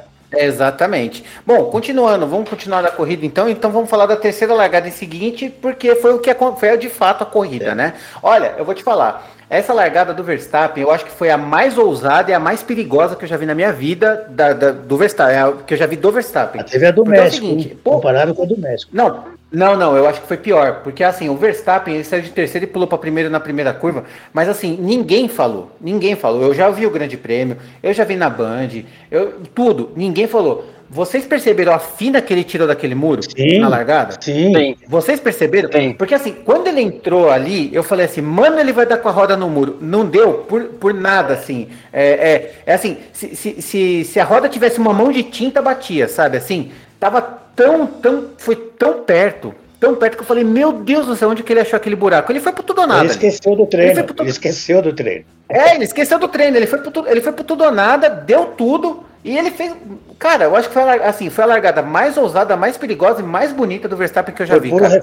Foi fantástico. Ali, como foi, foi. Ali, ali, foi, ali foi no sangue. Ali não teve matemática, ali não teve cálculo, não teve botão mágico, não teve é. nada. Ali foi. Ali foi na força do ódio. No ali estava tava muito claro. as bandeiras vermelhas, onde eu falei que o Hamilton preocupou com o Ocon e esqueceu o lado esquerdo. Exato. Foi aquele milésimo de segundo que o, o Verstappen percebeu. Ah, mas eu acho que nem o Hamilton esperava que não, ele fosse passar naquele buraco. Ele achou e falou assim, ó, eu, eu falei, meu, eu vou dar o mínimo do mínimo. O Verstappen falou, tá bom. Então eu fui. Eu Passou vaselina na. Não, ele encolheu. Ele, ele encolheu o carro. É, ele encolheu o carro ali. Ele, ele deu uma, uma chatadinha no carro assim e passou no meio, cara. Foi muito doido.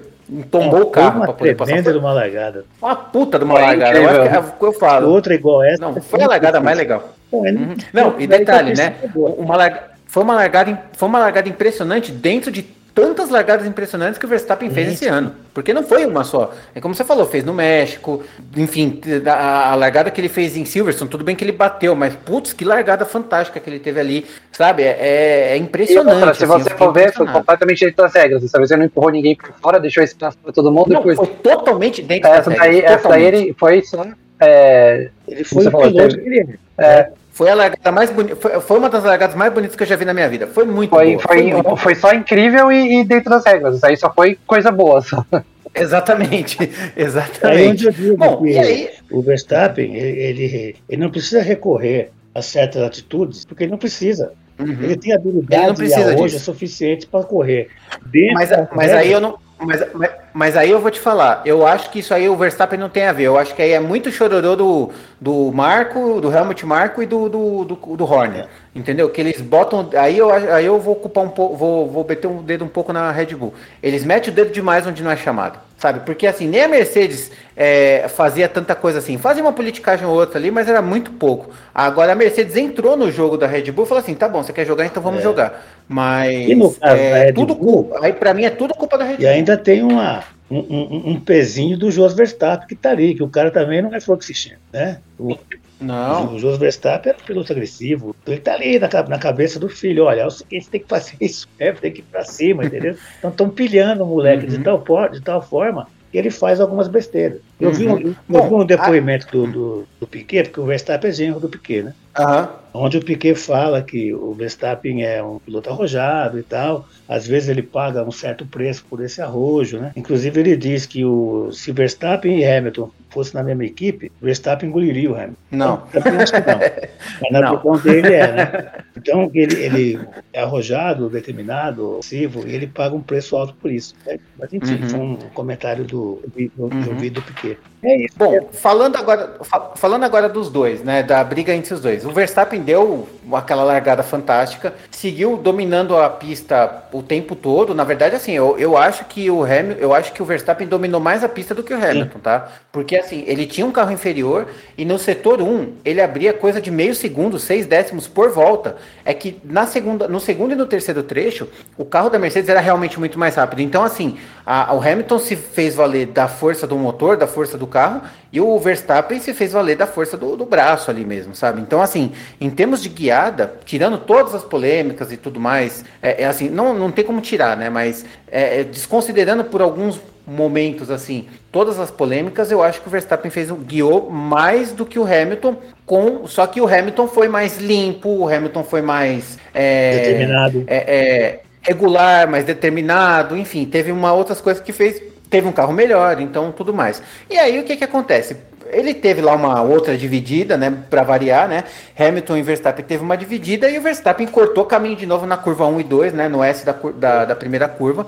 E aí cortou caminho e aí falou: "Bom, agora vai ter que dar passagem". Deu passagem todas as outras vezes, vai ter que dar passagem aí também. Ele demorou, demorou várias voltas, várias voltas. E aí, sei lá o que aconteceu que houve uma falha de comunicação, mas houve uma comunicação entre o Christian Horner, eu acho, e o Verstappen, pedindo para o Verstappen liberar a posição estrategicamente, que era o quê? Exatamente aquilo que todo mundo viu. Ele deixava passar antes da sinalização da asa, ele cortava, passava, passava o carro, abria a asa e retomava no final da reta, né? Então, trouxa é pouco, né? Bobo é pouco ali. E o Hamilton, eu acho que ele falou, ah, eu não ouvi e tal, não estava sabendo e tal, mas assim, deu para ver que o Hamilton também freou. Oi, Na hora que o Verstappen freou, o Hamilton também freou. Então, assim, ele tava ligado, eu falei, mano, não vou, eu não vou, ele não tem que me dar passagem não vou dar vácuo para ele. Aí eu não vou dar vácuo pra ele. Ele tá achando que eu sou o quê? Tipo, ele não é. Não... Hamilton não é nenhum novato, sabe? Se fosse um, um novato ali, se fosse um Tsunoda, tava fácil, que ele, ele engolir, cair fácil na, na, na, na no blefe, né? Mas o Hamilton falou, não, não vou deixar. E falou, ó, não ouvi, não sabia que tinha que dar posição e não sei o que e tal. E aí, enfim, bateram, né? O Hamilton enfiou a traseira, enfiou a frente na traseira do Verstappen. O carro quebrou o bico. Eu fiquei preocupado, eu falei, puta, vai acabar o campeonato é, ali. Mas, tá mas não, só, não só não quebrou, como o carro ficou mais rápido. Tipo, é assim, tipo, a aerodinâmica perfeita, sabe? É uma loucura. Um mas assim. conceito de aerodinâmica. Pois é. E aí, eu, enfim, eu não pensava nisso. Eu não pensava nisso. Vou bater o carro mais uma, vou bater o carro uma vez para ver, né? Bom, vou passar pro Jonas para ele falar. Bom, primeiro, esse carro é um canhão, né? Esse carro é um tanque, né? Ele toma porrada, fica mais, fica melhor, né? E, e, e, não quebra por nada. E segundo, por conta de tudo isso, o Verstappen tomou uma punição de 5 segundos e aí não teve mais como ele alcançar o Hamilton. E no final da corrida, depois disso tudo, ele ainda tomou mais uma punição de 10 segundos. Então ele tomou 10 segundos não. É, 10 segundos, isso mesmo. Ele tomou uma punição de 5 segundos por não ter deixado o Verstappen passar, o, o, Hamilton passar naquele primeiro S. E ainda tomou uma punição de 10 segundos por, ter, por terem considerado uma freada deliberada é, perigosa, né? É considerada fora do padrão ali, causou perigo. Então ele tomou 15 segundos de punição. Não alterou o, a posição dele, porque ele ainda continua na frente do Bottas. Mas, assim, tipo, eu acho que a FIA falou assim: ah, não, chega, vou dar um ultimato aqui, mas um pouco exagerado. eu acho que assim, um pouco exagerado, mas por conta das falhas que ele teve durante as últimas três corridas. Com você, Jonas. Ah, eu, é, então, eu acho que eles quiseram compensar, eu achei zoado. Eu acho que, falei, eu tô, eu tô meio irritado com a questão de punição. É, o Verstappen foi punido cinco vezes nessa corrida, né? Tipo, ele, parece que ele é o piloto, pior piloto já correndo na Fórmula 1. Os caras antigamente literalmente se matavam e não acontecia isso. E hoje, e hoje o cara ah, fez isso. Tipo assim, é, sobre, o, sobre o, ele frear, foi. Eu não acho que foi jogo sujo, eu acho que foi. Ele tentou ser malandro. Foi malícia, é, foi malícia. Foi mal, não achei Eu achei sujo. malandragem, porque assim, ele falou: eu vou frear aqui, vou passar menos de um segundo, obviamente, no ponto que tem que medir, e na outra reta eu vou lá e passo o cara de novo. É isso. Ele fez no melhor ponto que dá para ele fazer. Só que aí, como você falou, não teve comunicação direita, a Red Bull mandou ele parar, parece que não rolou a mesma comunicação para Mercedes, e acabou o Hamilton batendo nele. Hamilton também, assim, tirar também, né? Não sei se foi, foi tão, tão perto, estava tão perto assim a ponto de não conseguir desviar do, do carro da frente, né? Não, deu para ver que ele freou e estava continuando, ele estava empurrando. É, então, não sei se foi, foi tudo isso, né? E também, também não dá, não dá para saber se, podia ter quebrado mais o bico do Hamilton, podia ter furado pelo Verstappen, podia ter acontecido um monte de coisa ali. Né? Então, eu acho que é isso. Eu acho que, que como você falou, eu acho que tá tendo a compensação de coisas que aconteceram durante o campeonato, eles não puniram direito um lado ou outro, e aí agora eles estão querendo compensar. Só que aí isso pode o quê? Atrapalhar o campeonato em si de novo. Como não foi punido antes, uhum. agora vai punir, e agora que os caras estão empatados, vai. Eu, eu acho que a próxima corrida os caras vão se matar e não vai ter punição nenhuma, velho. Vai deixar. Vai, esse left and race vai ser o que mais vai ter. É, eu, eu acho que, que isso, isso foi meio chato, assim, muita, muita punição. E também, assim, a punição conveniente do que aconteceu. Se, se o Bottas tivesse chegado mais perto do Verstappen, ele não tivesse punido em 10 segundos, tinha punido em 5 ou em 3, uhum. sabe? Ou não teria sido punido de jeito nenhum se o Bottas tivesse a 2 segundos dele, sabe? Então, então é isso. Uhum. Eu acho que eu acho que a... é esse tipo de coisa, é esse tipo de fragilidade que a FIA tem causado hoje, porque a gente não sabe. Antes a gente tinha certeza, não ia ia punir querendo ou querendo. Hoje a gente não tem mais essa certeza, né? Não dá para saber. Exatamente. Antigamente, sei lá, o cara lá, tem uma punição hoje em dia que, que não pode trocar o, o pneu é designado para cada piloto, né? Como aconteceu no passado lá com o Bottas e o Russell naquela corrida que o Russell foi no lugar do Hamilton. Aí hoje você sabe que aquilo ali vai dar um stop and go, vai dar 10 segundos, coisa assim. É, até um tempo atrás você sabia. Hoje em dia, você não sabe direito. Você não sabe se o cara passou por fora. Você vai tomar a bandeira preta e vermelha e preta e branca. Você vai tomar punição de segundo. Você não vai tomar punição nenhuma. Você não vai te chamar nem atenção. Então é isso. Como, como a gente falou antes, eles pegaram a regra, esticaram ela para favorecer ali, não favorecer, mas para ser mais conveniente em algum momento da prova ou do campeonato e menos conveniente no outro, é. né? Então isso que é chato. Eu acho que, você, eu acho que você falou a palavra certa. A regra ela não ficou flexível, ela ficou conveniente. Então é, eu vou fazer a punição que eu acho que vai ficar melhor pro campeonato, por exemplo, ou para a corrida. Ela ficou conveniente. Exato, então é isso. Então agora, foi conveniente nessa corrida punir em 15 segundos no final o Verstappen, porque o, o Bottas estava meio minuto atrás, então tipo, não ia fazer diferença aí. Ele chegar em segundo, dois segundos atrás do Hamilton chegar a 17, vai estar é, segunda, segunda segundo. sabe? Tipo, se ele chegar uma volta atrás em segundo, é segundo. Entendeu? Então, então é isso. Então foi conveniente. Como eu falei, se tivesse o Bottas mais perto, talvez o diretor dado a punição, sabe? Então é isso. Uhum. Tá sendo conveniente para a FIA dar certas punições quando não atrapalha muito. Aí quando atrapalha, realmente, como foi no Brasil, como você citou, fica aquela pasmaceira. Vai demorar um ano para decidir se vai punir ou não. Sabe? E aí a regra é preto e branco, igual aconteceu lá. O Hamilton é, tava, tava irregular a asa dele? Tava. Ponto, puniu. Ah, tava muito pouco, foi, foi por causa de desgaste. Não importa, não importa o motivo, estava, estava irregular. Tem que ser punido, não tem que esperar uhum. no dia seguinte para ser punido. Ah, o Verstappen uhum. colocou o Hamilton para fora. Ah, vamos dar depois na outra corrida, vamos dar punição. Não, tem na hora, velho. Depois para fora. Se isso, se, se foi caracterizado depois para fora, pune na hora. E aí o cara que se vire, entendeu?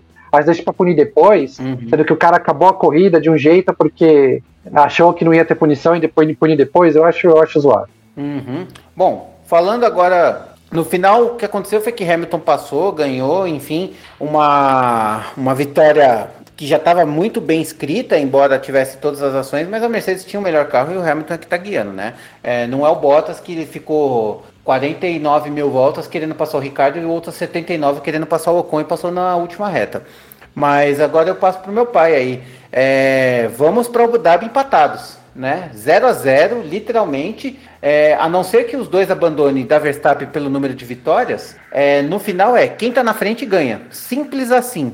E eu te pergunto, você acha que É, você acha que tem favorito? Porque até o México, o favoritaço era Verstappen e agora o Hamilton empatou. É, você acha que tem favorito? Para mim? É. Não, eu não, não vejo favoritismo de nenhum dos dois lados. Né? É, Eu Uhum. acho que eles vão para uma, uma luta franca e vai vencer o melhor, quem tiver mais juízo, quem tiver mais controle emocional. Né? Talvez esse controle emocional não funcione, talvez prevaleça o arrojo do, do, do Verstappen. Mas não estou vendo favoritismo nem para Hamilton e nem para o Verstappen. Eu, Marco, como eu sou torcedor Hamilton, aberto a isso, né? eu, eu vejo o meu lado né? e que Hamilton vence, mas falando não como torcedor, apenas como espectador da corrida, eu não vejo fa- favorito. A menos que a Mercedes tenha um carro bem superior ao, ao Verstappen, porque o Verstappen vai para briga franca mesmo. Então, Uhum. favoritismo eu não. Eu queria dar um pitaco aqui, se for possível, em relação àquela. Opa. Aquela parada, aquela freada do, do Verstappen cedendo a posição. Claro. É, o, o Hamilton, ele estava escolado naquilo ali. Tem umas voltas antes, ele passou o Verstappen, o Verstappen abriu a asa em cima dele e,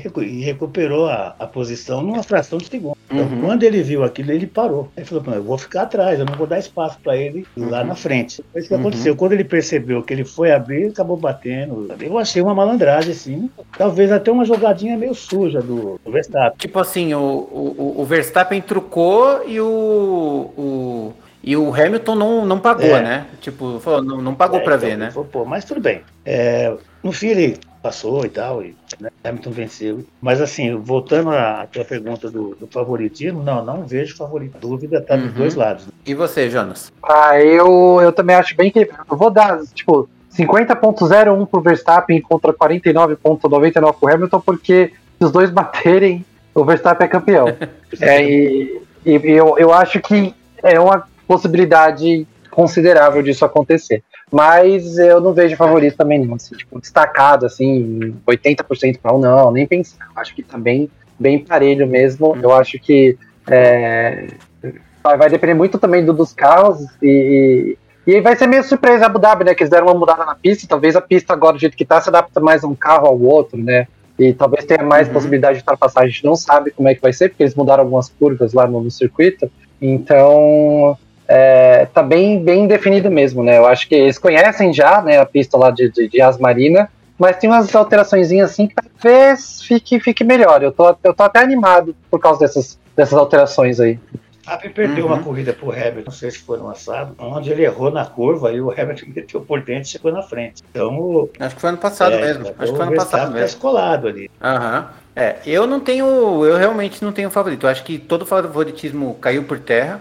Então, assim, eles entram literalmente 0 a 0 ou como o Jonas falou, né, 0 a 0,1 É. por conta do, do, do- da vantagem do Hamilton, mas em compensação da vantagem do Verstappen. Só que em compensação, o Verstappen tem um motor mais usado, então não sei se ele vai dar tudo de si. Ter Mas eu acho que vai agora o- de motor pro Verstappen?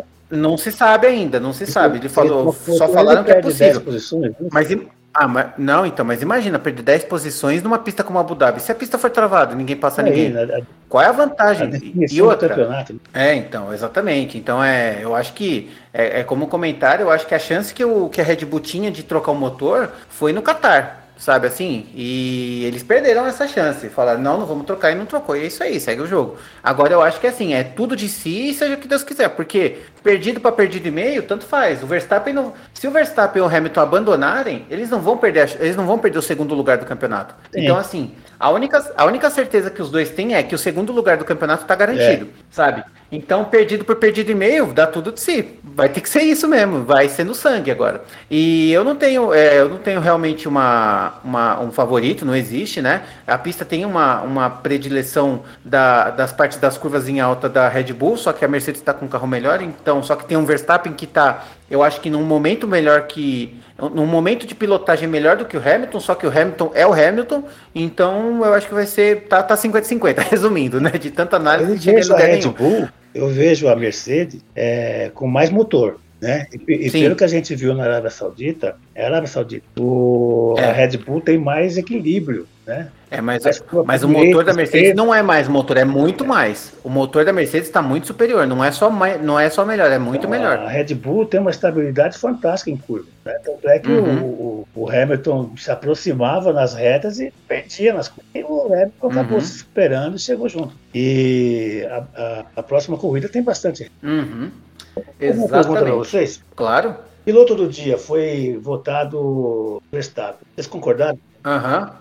No quadro piloto do dia a gente fala sobre isso. É, a gente tá no quadro Lá a gente vai ter. Tá, tá tem o quadro tem, tem o quadro bom, piloto do dia da primeira participação. Eu não... não, lá no piloto do dia a gente vai falar sobre é. isso. Mas vamos lá, vamos seguindo então. Bom, é só um último comentário. Agora comentário rápido para finalizar, né? Só para falarem assim.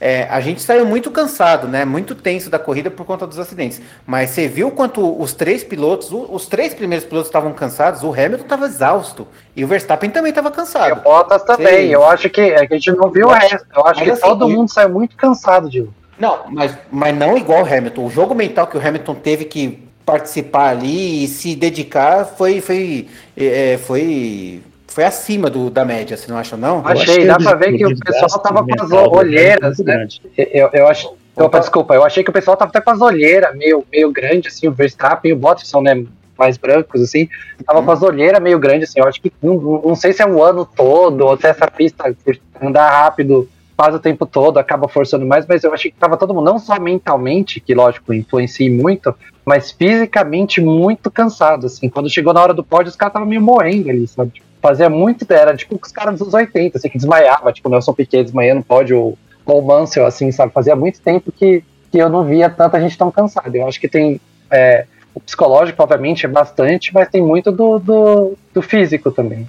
Uhum. Eu acho que no, no, caso do Hamilton foi o emocional mesmo, né? Eu uhum. acho que foi o uhum. emocional mesmo. Ele queria muito vencer essa prova e dar o troco na Red Bull essa disputa entre ele e Verstappen, Mercedes e Red Bull, eu acho, eu acho que para o Hamilton é uma coisa praticamente pessoal. Né? Então ali é, uhum. é, ele tem que provar que ele é ele, mesmo que não precise provar mais, com tanto que ele tem, mas tem sido o campeonato mais difícil para ele, acho que o mais difícil de todos, inclusive sendo mais, mas se você para... mais difícil com aquele que ele disputou com o Rosberg. Então ele está se entregando muito. E quando ele terminou. Mas se você parar para pensar, o, tirando o esse, essa é a segunda vez que ele tem um adversário direto de outra equipe. É, ele nunca teve um adversário direto de outra equipe, tirando Massa em 2008.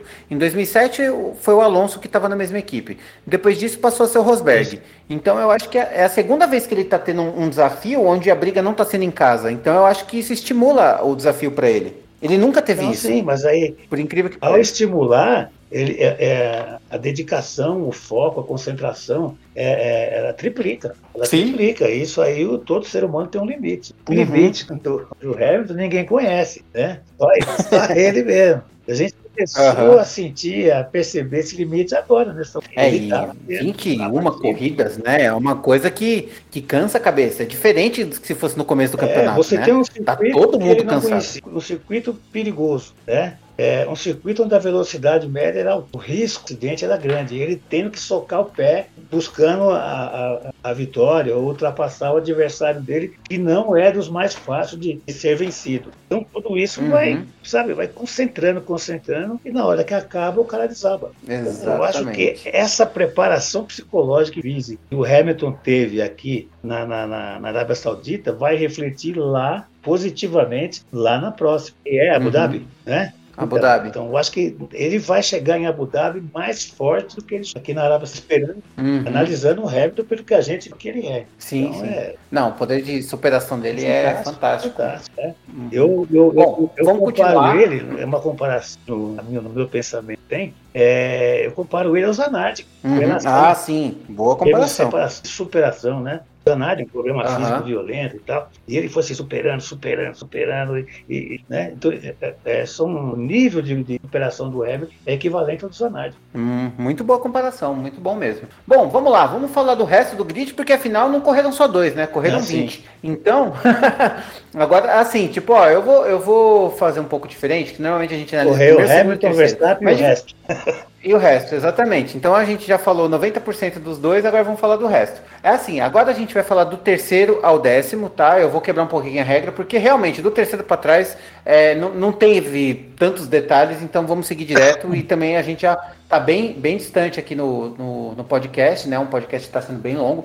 Então vamos lá, eu vou começar então dessa vez. Eu vou falar do terceiro ao décimo, que foi terceiro Bottas, quarto Ocon, quinto Ricardo, sexto Gasly, sétimo Leclerc, oitavo Sainz, o nono Giovinazzi e décimo o Norris. Bom, vamos lá. O Bottas, ele fez uma corrida mediana a nível de Bottas, fez uma corrida que largou, largou ok na primeira, na segunda largou mal, perdeu 128 posições, na terceira fez a mesma coisa. Tem a Mercedes, tem o melhor carro e ainda conseguiu ficar atrás do Ricardo um tempão e do Ocon um tempão. De novo, o Toto Wolff teve que chamar atenção para fazer ele acordar para a vida. Ô, oh, acorda para cuspir, acelera aí que, que você tem carro para correr. Ele, ah, oh, é mesmo, ó, verdade, tô, tem que sair do voo de cruzeiro. Foi lá e na última reta, eu fiquei com raiva do Bottas, vou te falar a verdade, tá? Porque assim, o Bottas não fez nada a corrida inteira para na última, nos últimos metros ele ficar na frente do Ocon e ele foi o único. Ele, é, é, é, eu não sei se vocês já viram aquele meme que tem na internet do cara comemorando e não sei o que, e beija a, a, esposa e comemora e grita, ele tem tá terceiro, o segundo e primeiro tá quieto. Foi exatamente isso que aconteceu. O Bottas estava comemorando como se tivesse ganhado o título, sabe assim? Tipo, sendo que ele não fez mais do que obrigação. E, e, e o cara passa o Ocon, eu fiquei chateado, porque o Ocon merecia muito mais esse terceiro lugar. Eu ia ficar feliz de ver o Ocon no pódio, um pódio consecutivo da, da, da, Alfa, da Alpine. Puta merda, que raiva do Bottas. Mas enfim, o Ocon fez um corridaço, aproveitou as oportunidades da bandeira vermelha, da bandeira amarela, largou, se segurou, fez como fez e lá no finalzinho não deu pro Bottas porque enfim, Mercedes é Mercedes, né? Não teve jeito. Daniel Ricardo também fez uma corrida ruim, tá? Na minha visão. Só que ele teve a sorte da bandeira vermelha e lá ficou, coisa que não aconteceu com o Norris que terminou em décimo, já falei dos dois da McLaren. Gasly fez uma ótima corrida, ficou na frente do Alonso, enfim, é, é, é, tá no nível que ele tá lá, correndo mais que o carro como sempre. Leclerc e Sainz ficaram na, na, assim, na verdade eles teriam que ficar um pouco mais para frente, mas o Gasly mostra o quanto que ele tá bom. Mas o Leclerc fez uma corrida melhor que o Sainz dessa vez. O Sainz ainda passou o Leclerc, só que ele devolveu a posição e tal. Giovinazzi fez uma corrida muito boa, muito boa mesmo, sabe? Assim, tá. É aquilo, né? Ah, tá apresentando resultado. Pô, teve três anos para apresentar resultado e não apresentou agora no final que vai querer fazer alguma coisa? Tinha que ter feito antes. E paciência. Agora fez lá dois pontinhos que a gente nem achava que ele ia ganhar. E o Norris em décimo, teve azar com a bandeira, largou bem, correu o que dava e é isso aí. Jonas. Eu vou também bem rapidinho, só falar alguns pontos. Eu acho que eu concordo com você com relação ao Bottas, também me deu raiva. O Ocon foi deu um show para mim, foi muito, muito bem. Acho que a melhor corrida, acho que a melhor corrida dele é essa do que a que ele ganhou. É, ah, eu sim. achei que ele foi muito bem, tipo, a liderar a corrida e tal. É, o resto, cara, eu acho que fez mais ou menos o que era para fazer.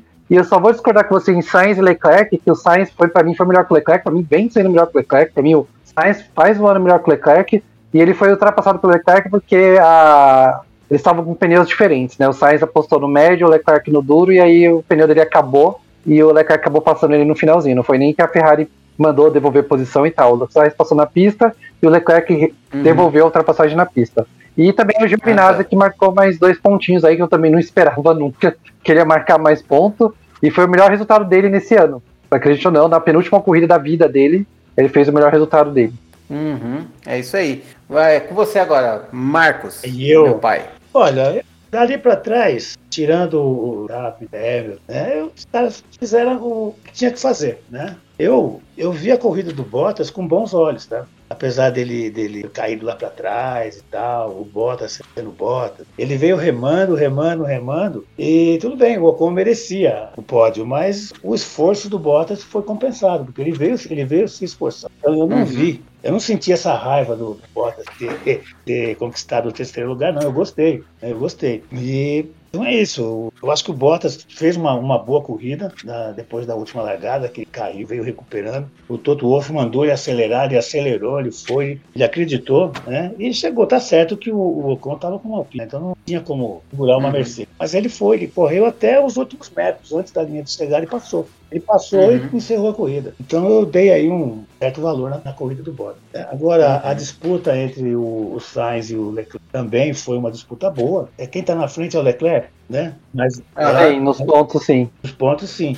Mas o Sainz está tendo uma, um, um, campeonato mais consistente. Eu acho que ele é, é um piloto mais consciente do que o Leclerc. Se numa disputa aí entre os dois, eu apostaria mais no Sainz do que o Leclerc. É, o, o, o Alonso rodou, voltou, voltou não me lembro agora que o Alonso chegou, é, também, mas.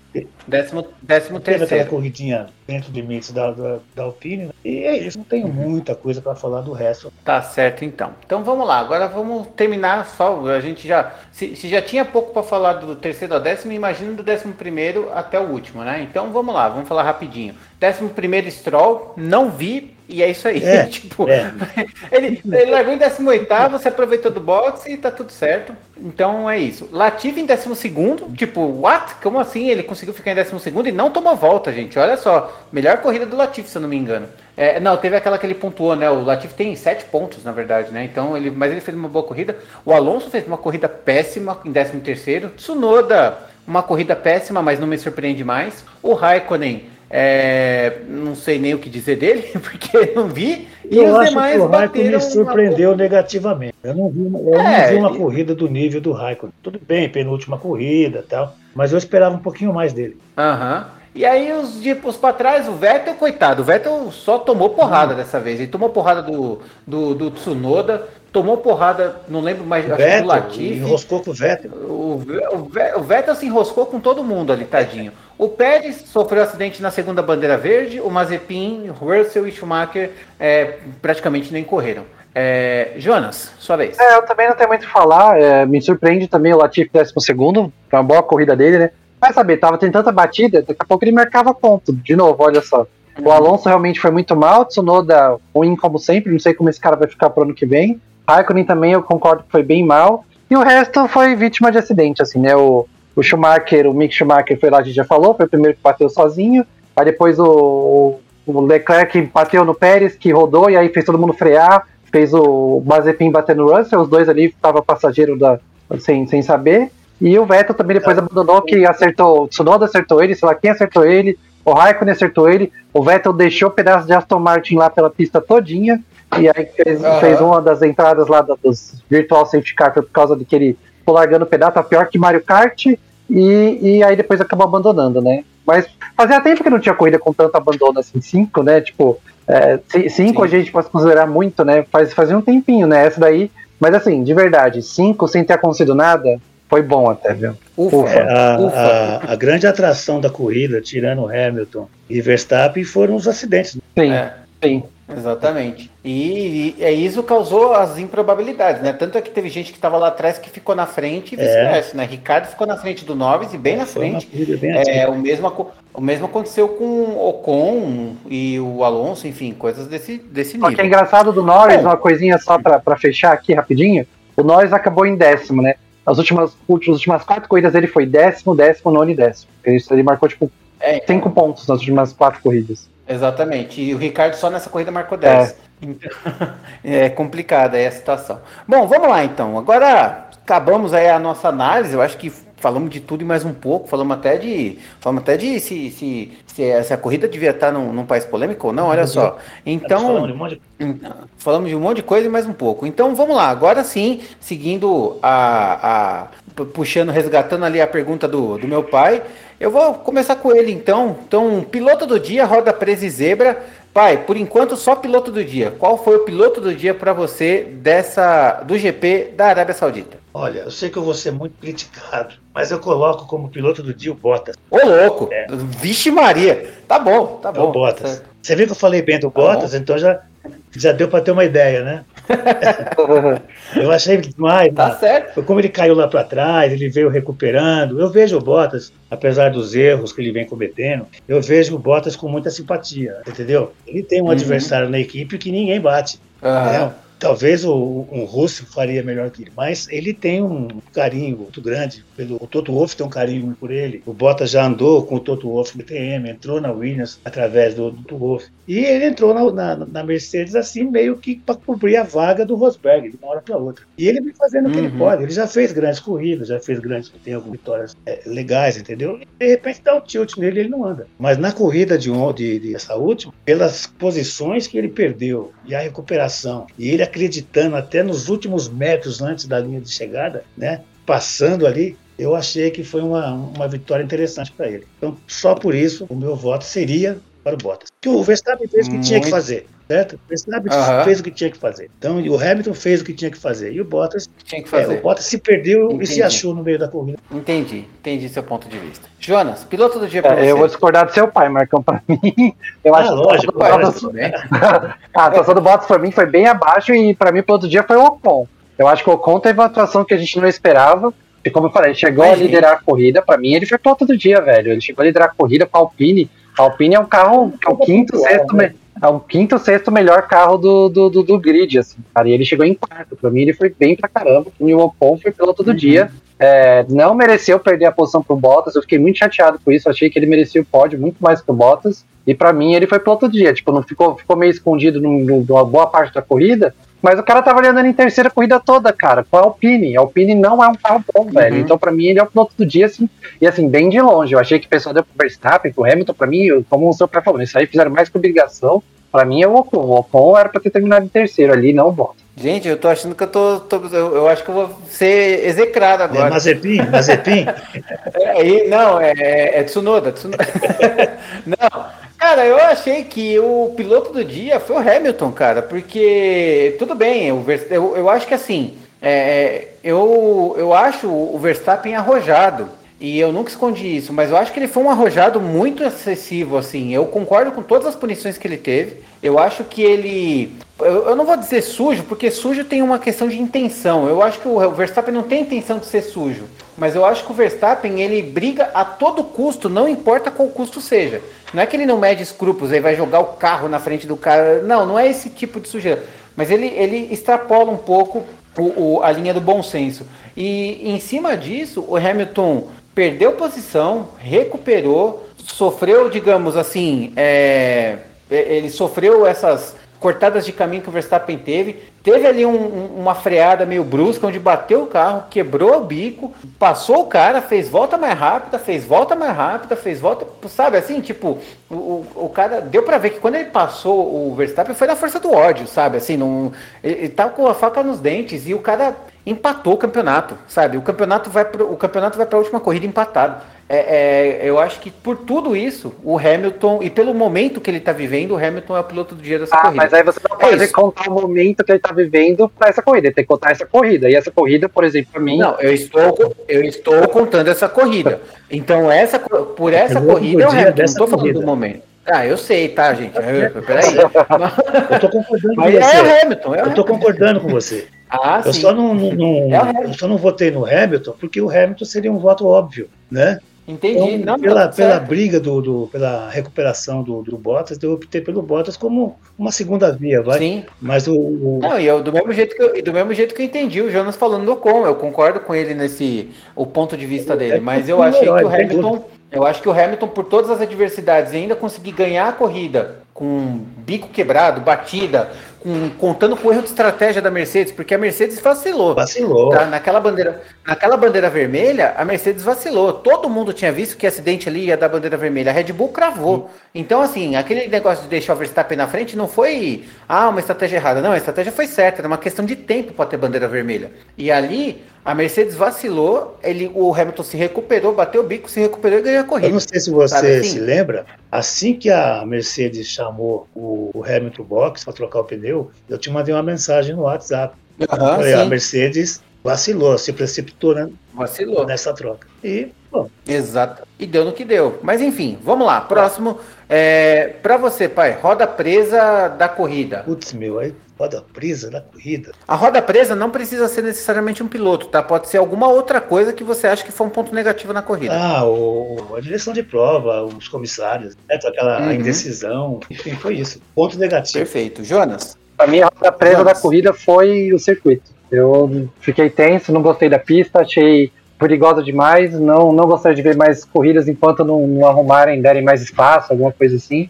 Eu acho que, a, como eu falei antes, a atenção tinha que ser só para os pilotos disputando o campeonato. Atenção boa. Foi atenção ruim que eu não, não, gostei. Não gostei do sentimento que eu, tava, que eu tive esse final de semana inteiro. Então, para mim, Roda Presa é o grande prêmio da Arábia. É, é, o circuito de Corniche Jeddah. O Corniche, alguma coisa assim. Muito bem. Para mim, a roda presa, eu fico, eu fico com meu pai aí. Eu acho que foi a direção de prova vai, não vai. É assim, tipo, para mim é, é, inaceitável barganhar a punição. É, é, é, inaceitável. Punição é punição e acabou. Sempre foi assim. A, a instituição, eu, eu, eu lembro de situações em que eventualmente o Hamilton era punido por alguma, sei lá, uma divisão com o Rosberg, uma divisão com o Vettel e tal. O Toto Wolff sempre falou assim, olha, nós não concordamos com a punição, mas nós respeitamos a instituição. Não tá tendo, assim, tipo, tudo bem, mudaram algumas coisas, mas assim, não tá se havendo mais respeito porque eles não mantiveram essa, essa, essa linha, é, eles ultrapa, deixaram ultrapassar a linha. Bom, vamos lá. Zebra, para você, pai. O que, que é, o que, que é a zebra?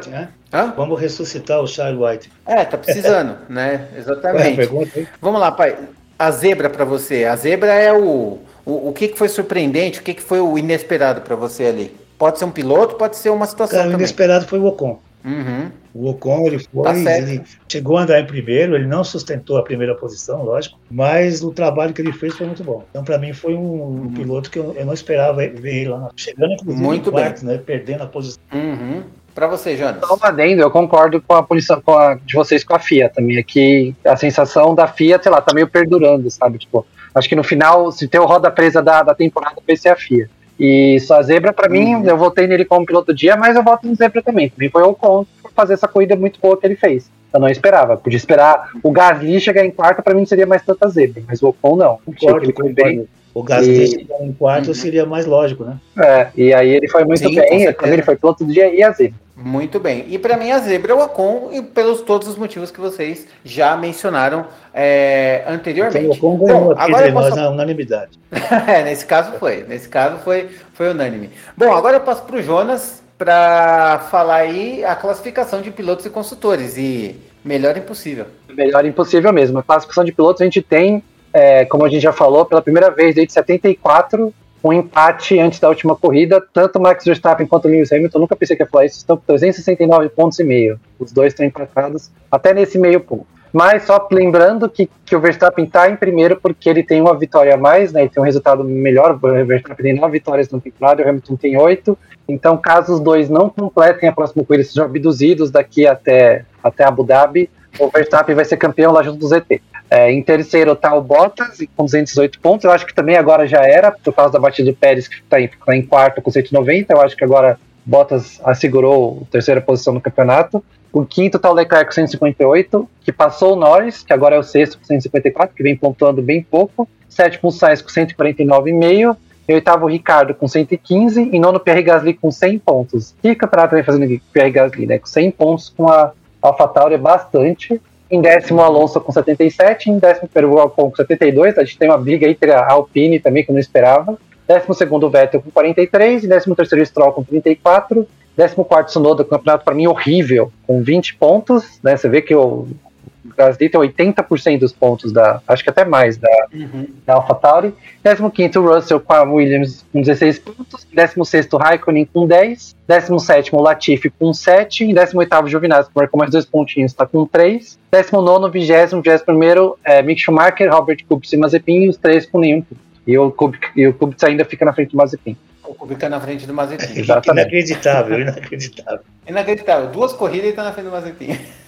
E, a, e o campeonato de construtores, eu acho que esse aí também a gente meio que decidiu. Eu acho muito difícil mudar. A Mercedes ainda tem uma chance da Red Bull ganhar, mas a Mercedes está com 587 pontos e meio e a Red Bull com 559,5. Deu uma diferença de 38 pontos, né?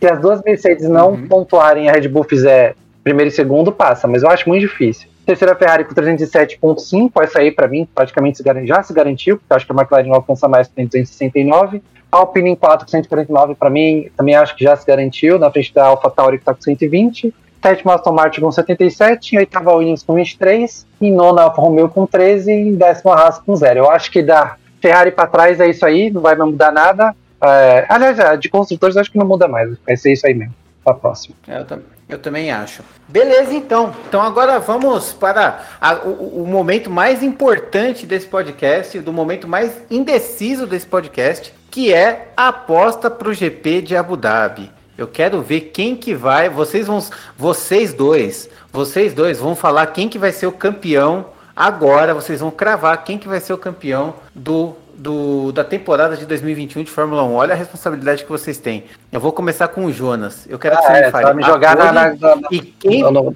calabouço mesmo.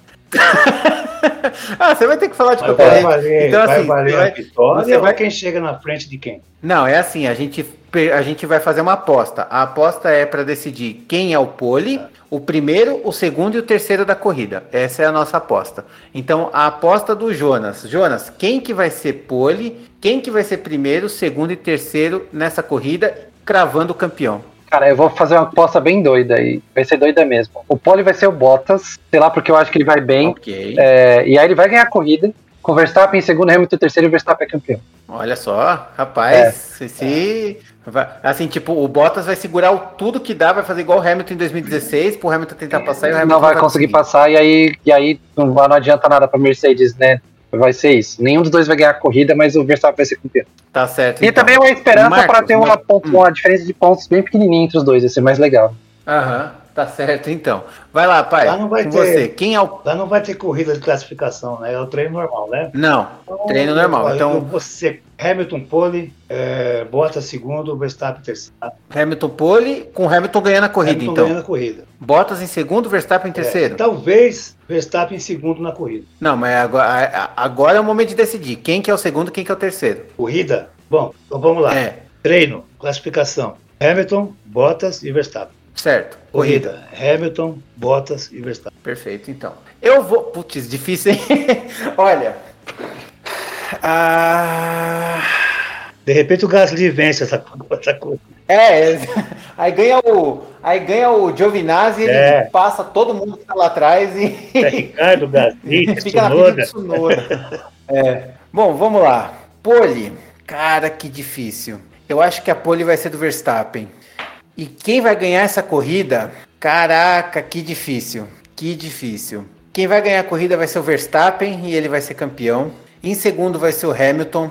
E em terceiro vai ser o Bottas. Eu acho que vai terminar assim. É, coerente. É, eu acho que o Verstappen tem.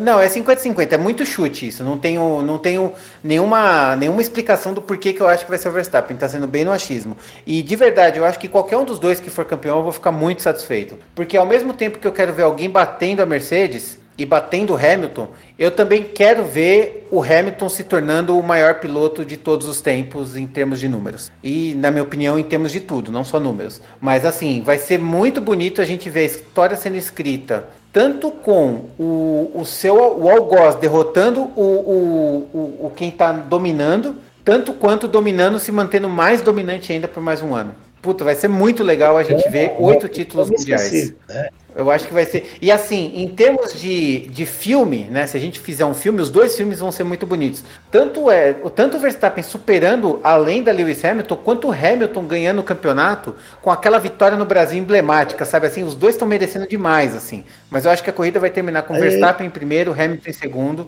e o Bottas em terceiro. seria duas, duas superações, superações, né? Duas, duas, duas, Ah, duas. você É que assim, não tem jeito. Pra, não tem jeito. Pra ganhar, só, só ganha É. um. Não tem o jeito. É assim, é superando essa- o grande campeão, o multicampeão, ou você tem o multicampeão superando o, o Ó, anterior. Eu, ó, eu vou te falar. Eu vou, eu vou te falar, essa é, eu, eu, eu não lembro da última vez que eu fiquei tenso com uma decisão assim. Eu acho que a última lembrança que eu tenho de alguma coisa nesse sentido foi a decisão de pênaltis da Copa do Mundo de 94. Ah, é, é mais ou menos isso, assim, tipo, os dois merecem, os dois merecem e vai pro e vai pro tudo ou nada ali, tipo, meio que uma eu vou uma falar, loteria eu vou falar uma posterior que me deixou muito tenso, que foi Massa e Hamilton. Aquele dia eu fiquei muito tenso. De Fórmula Ah, 1 sim. mesmo. Massi Hamilton Ah, também. sim. Massa, Massi Hamilton o- também. foi campeão sim, por 20 tanto segundos. quanto. É, exatamente. É, exato. Mas o mais o legal seria outra pelo pessoal ganhar e outra chegar em segundo, em terceiro, quarto, e o Hamilton chegar em nono e o Verstappen chegar em décimo marcando a melhor volta. Isso seria o meio mais legal.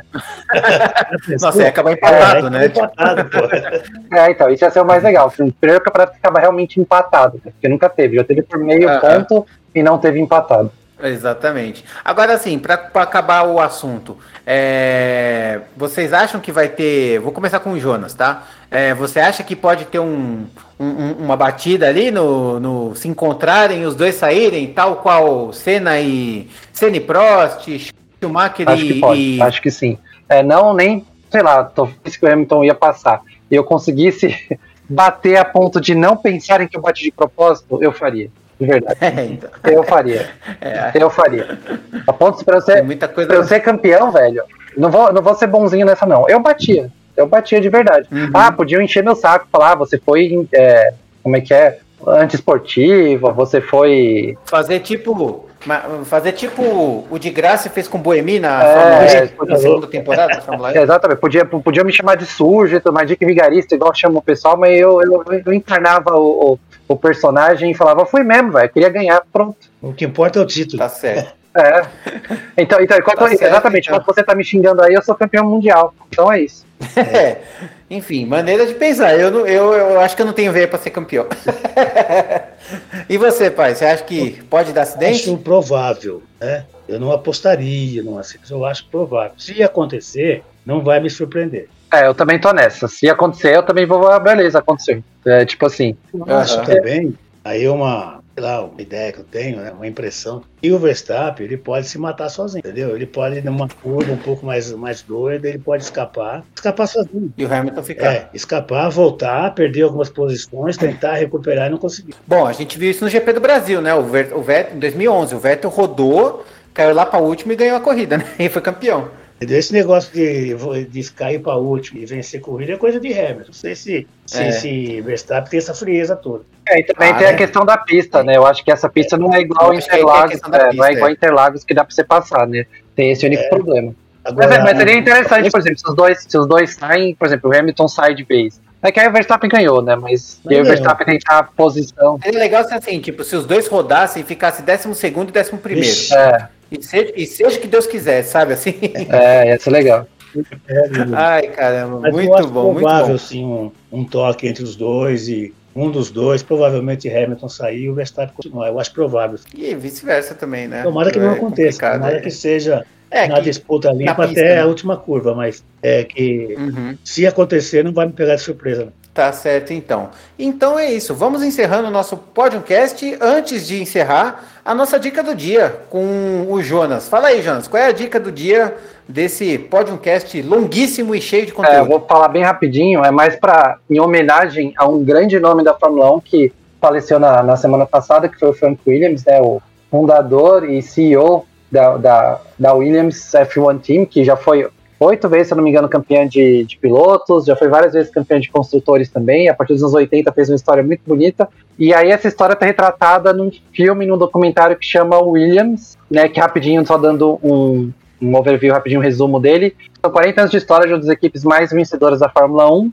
Né, indispensável para quem gosta de Fórmula 1, né, tem imagens, depoimentos, momentos sobre a carreira do Frank Williams e da equipe, né, passa pelo início que ele quase faliu, que ele atendia o telefone da empresa era o orelhão no outro lado da rua, e aí até o auge, que ele foi campeão várias vezes, inclusive com Nelson Piquet, com Mansell, com Prost, e a decadência agora que a equipe está vivendo, né? O documentário de 2017 já estava em decadência, continua, e aí com a entrada da Claire Williams, que foi como a CEO da, da, da, da, equipe Williams até agora, até o ano passado que ela vendeu a, a equipe para um fundo de capital, né?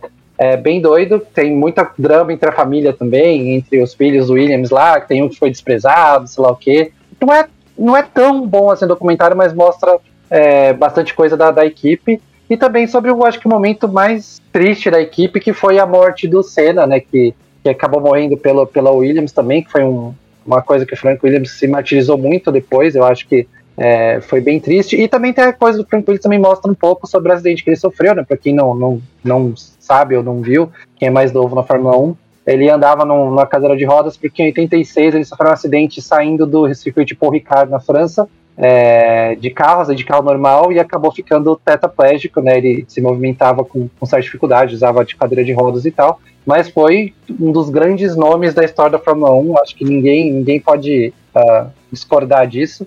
É, o último grande garagista da, da, da Fórmula 1, né? O cara que realmente fundou a equipe numa garagem fazia carro para outras equipes, se ferrou, é, perdeu dinheiro, conseguiu dinheiro, foi campeão, foi é uma trajetória muito bonita e a gente fica triste por, por um grande nome desse ter, ter nos deixado agora.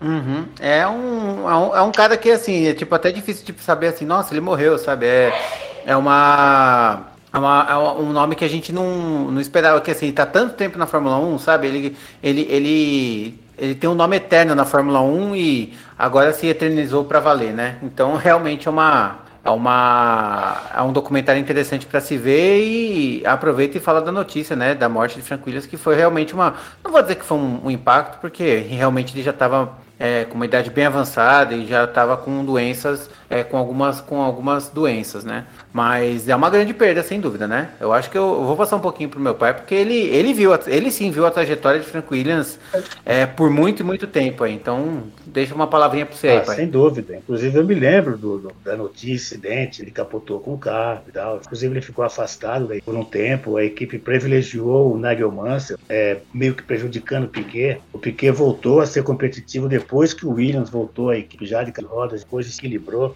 e o Piquet foi campeão em cima do Mano. Então é uma história fantástica dele. Então é um, um ícone mesmo. Fórmula 1, o último mito. É outro também que é um mito né, da Fórmula 1, mas tá aí vivo ainda, saudável. Bernie Eccles também foi um garazinho. Então esses caras fazem parte ali né, da raiz da história do, da, Fórmula, da Fórmula 1 como a gente conhece hoje. Né? Ela foi iniciada lá em 1950 e tal, com Ferrari, papá. E aí chegou em Williams, que entrou para a história e está até hoje e vai ficar nessa história da Fórmula 1 para sempre. É uma pena, né? A gente saber que ele morreu e tal, mas é aquilo. Ele já estava já com uma saúde debilitada, já estava com uma idade avançada. Uma hora a morte ia chegar. E chegou. Ele vai ficar sempre é guardado aqui nos corações da gente, nas lembranças. Mas é e, só pra, e só para dar a informação certinha, gente, foram sete títulos de pilotos: 80, 82, 87, 92, 93, 96 e 97 e oito títulos de construtores, 80, 81, 86, 87, 92, 93, 94, 95, 96 e 97. Só para falar a trajetória aí de títulos do Frank Williams. O Senna falou uma vez que a Williams tinha um carro de outro planeta. É, o carro de outro planeta de 92. É, Esse aí é incrível até hoje. Né? Era as tecnologias que eram dominadas pela,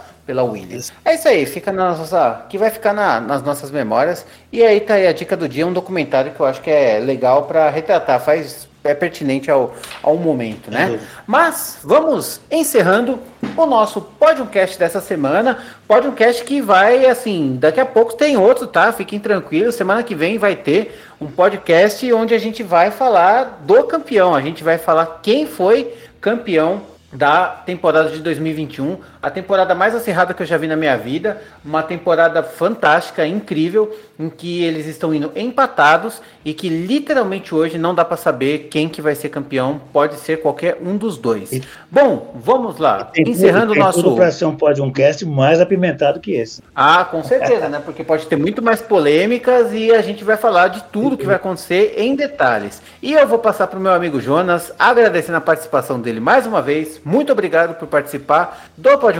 A palavra é sua. Eu que agradeço, agradeço também ao, ao grande Marcos, o Marcão, o Marcos e o Marquinhos.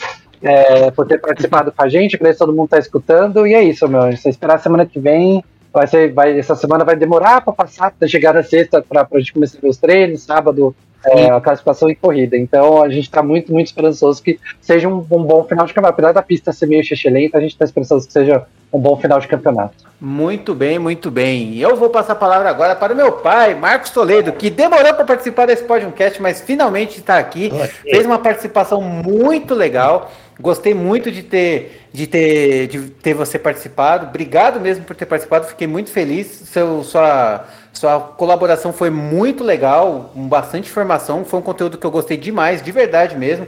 Muito obrigado. A palavra é sua, meu pai. Eu que agradeço o convite que você já me fez várias vezes. Inclusive o Jonas falou para mim, olha, você tem que participar e tal. E não deu para mim ter participado e agora eu estou aqui. Então eu agradeço. Para mim é uma satisfação muito grande, né? É, poder participar com você, que é meu filho, com o Jonas, que é uma, uma pessoa é, por quem eu tenho uma, uma estima muito grande. E foi um, um prazer enorme. Eu estava um pouquinho tenso no começo, mas aos poucos eu fui soltando e fui dando a minha, a minha opinião. Muito feliz de ter participado. E se eu puder participar do, do, do último, eu venho com Opa, tá convidado. Ainda bem. Se você se convidou, já tá dentro. Eu não ia. Eu não, eu não queria te botar essa pressão, não, mas já que você se convidou, tá dentro. É como você tá falou, tá confirmado, o então. Vai te, vai te picar e você vai pegar. Você vai, vai picar e vai pegar o bicho. Então, vamos aí, vamos me preparar para o próximo e vamos aguardar por quem vai ser o novo campeão. Mar maravilha, fiquei, fiquei mais feliz agora, estou realmente muito feliz. Semana que vem pode um cast então com o Jonas e com meu pai aqui Sem participando. falar que você me lembrou que você assistia a Fórmula 1 no meu colo, né?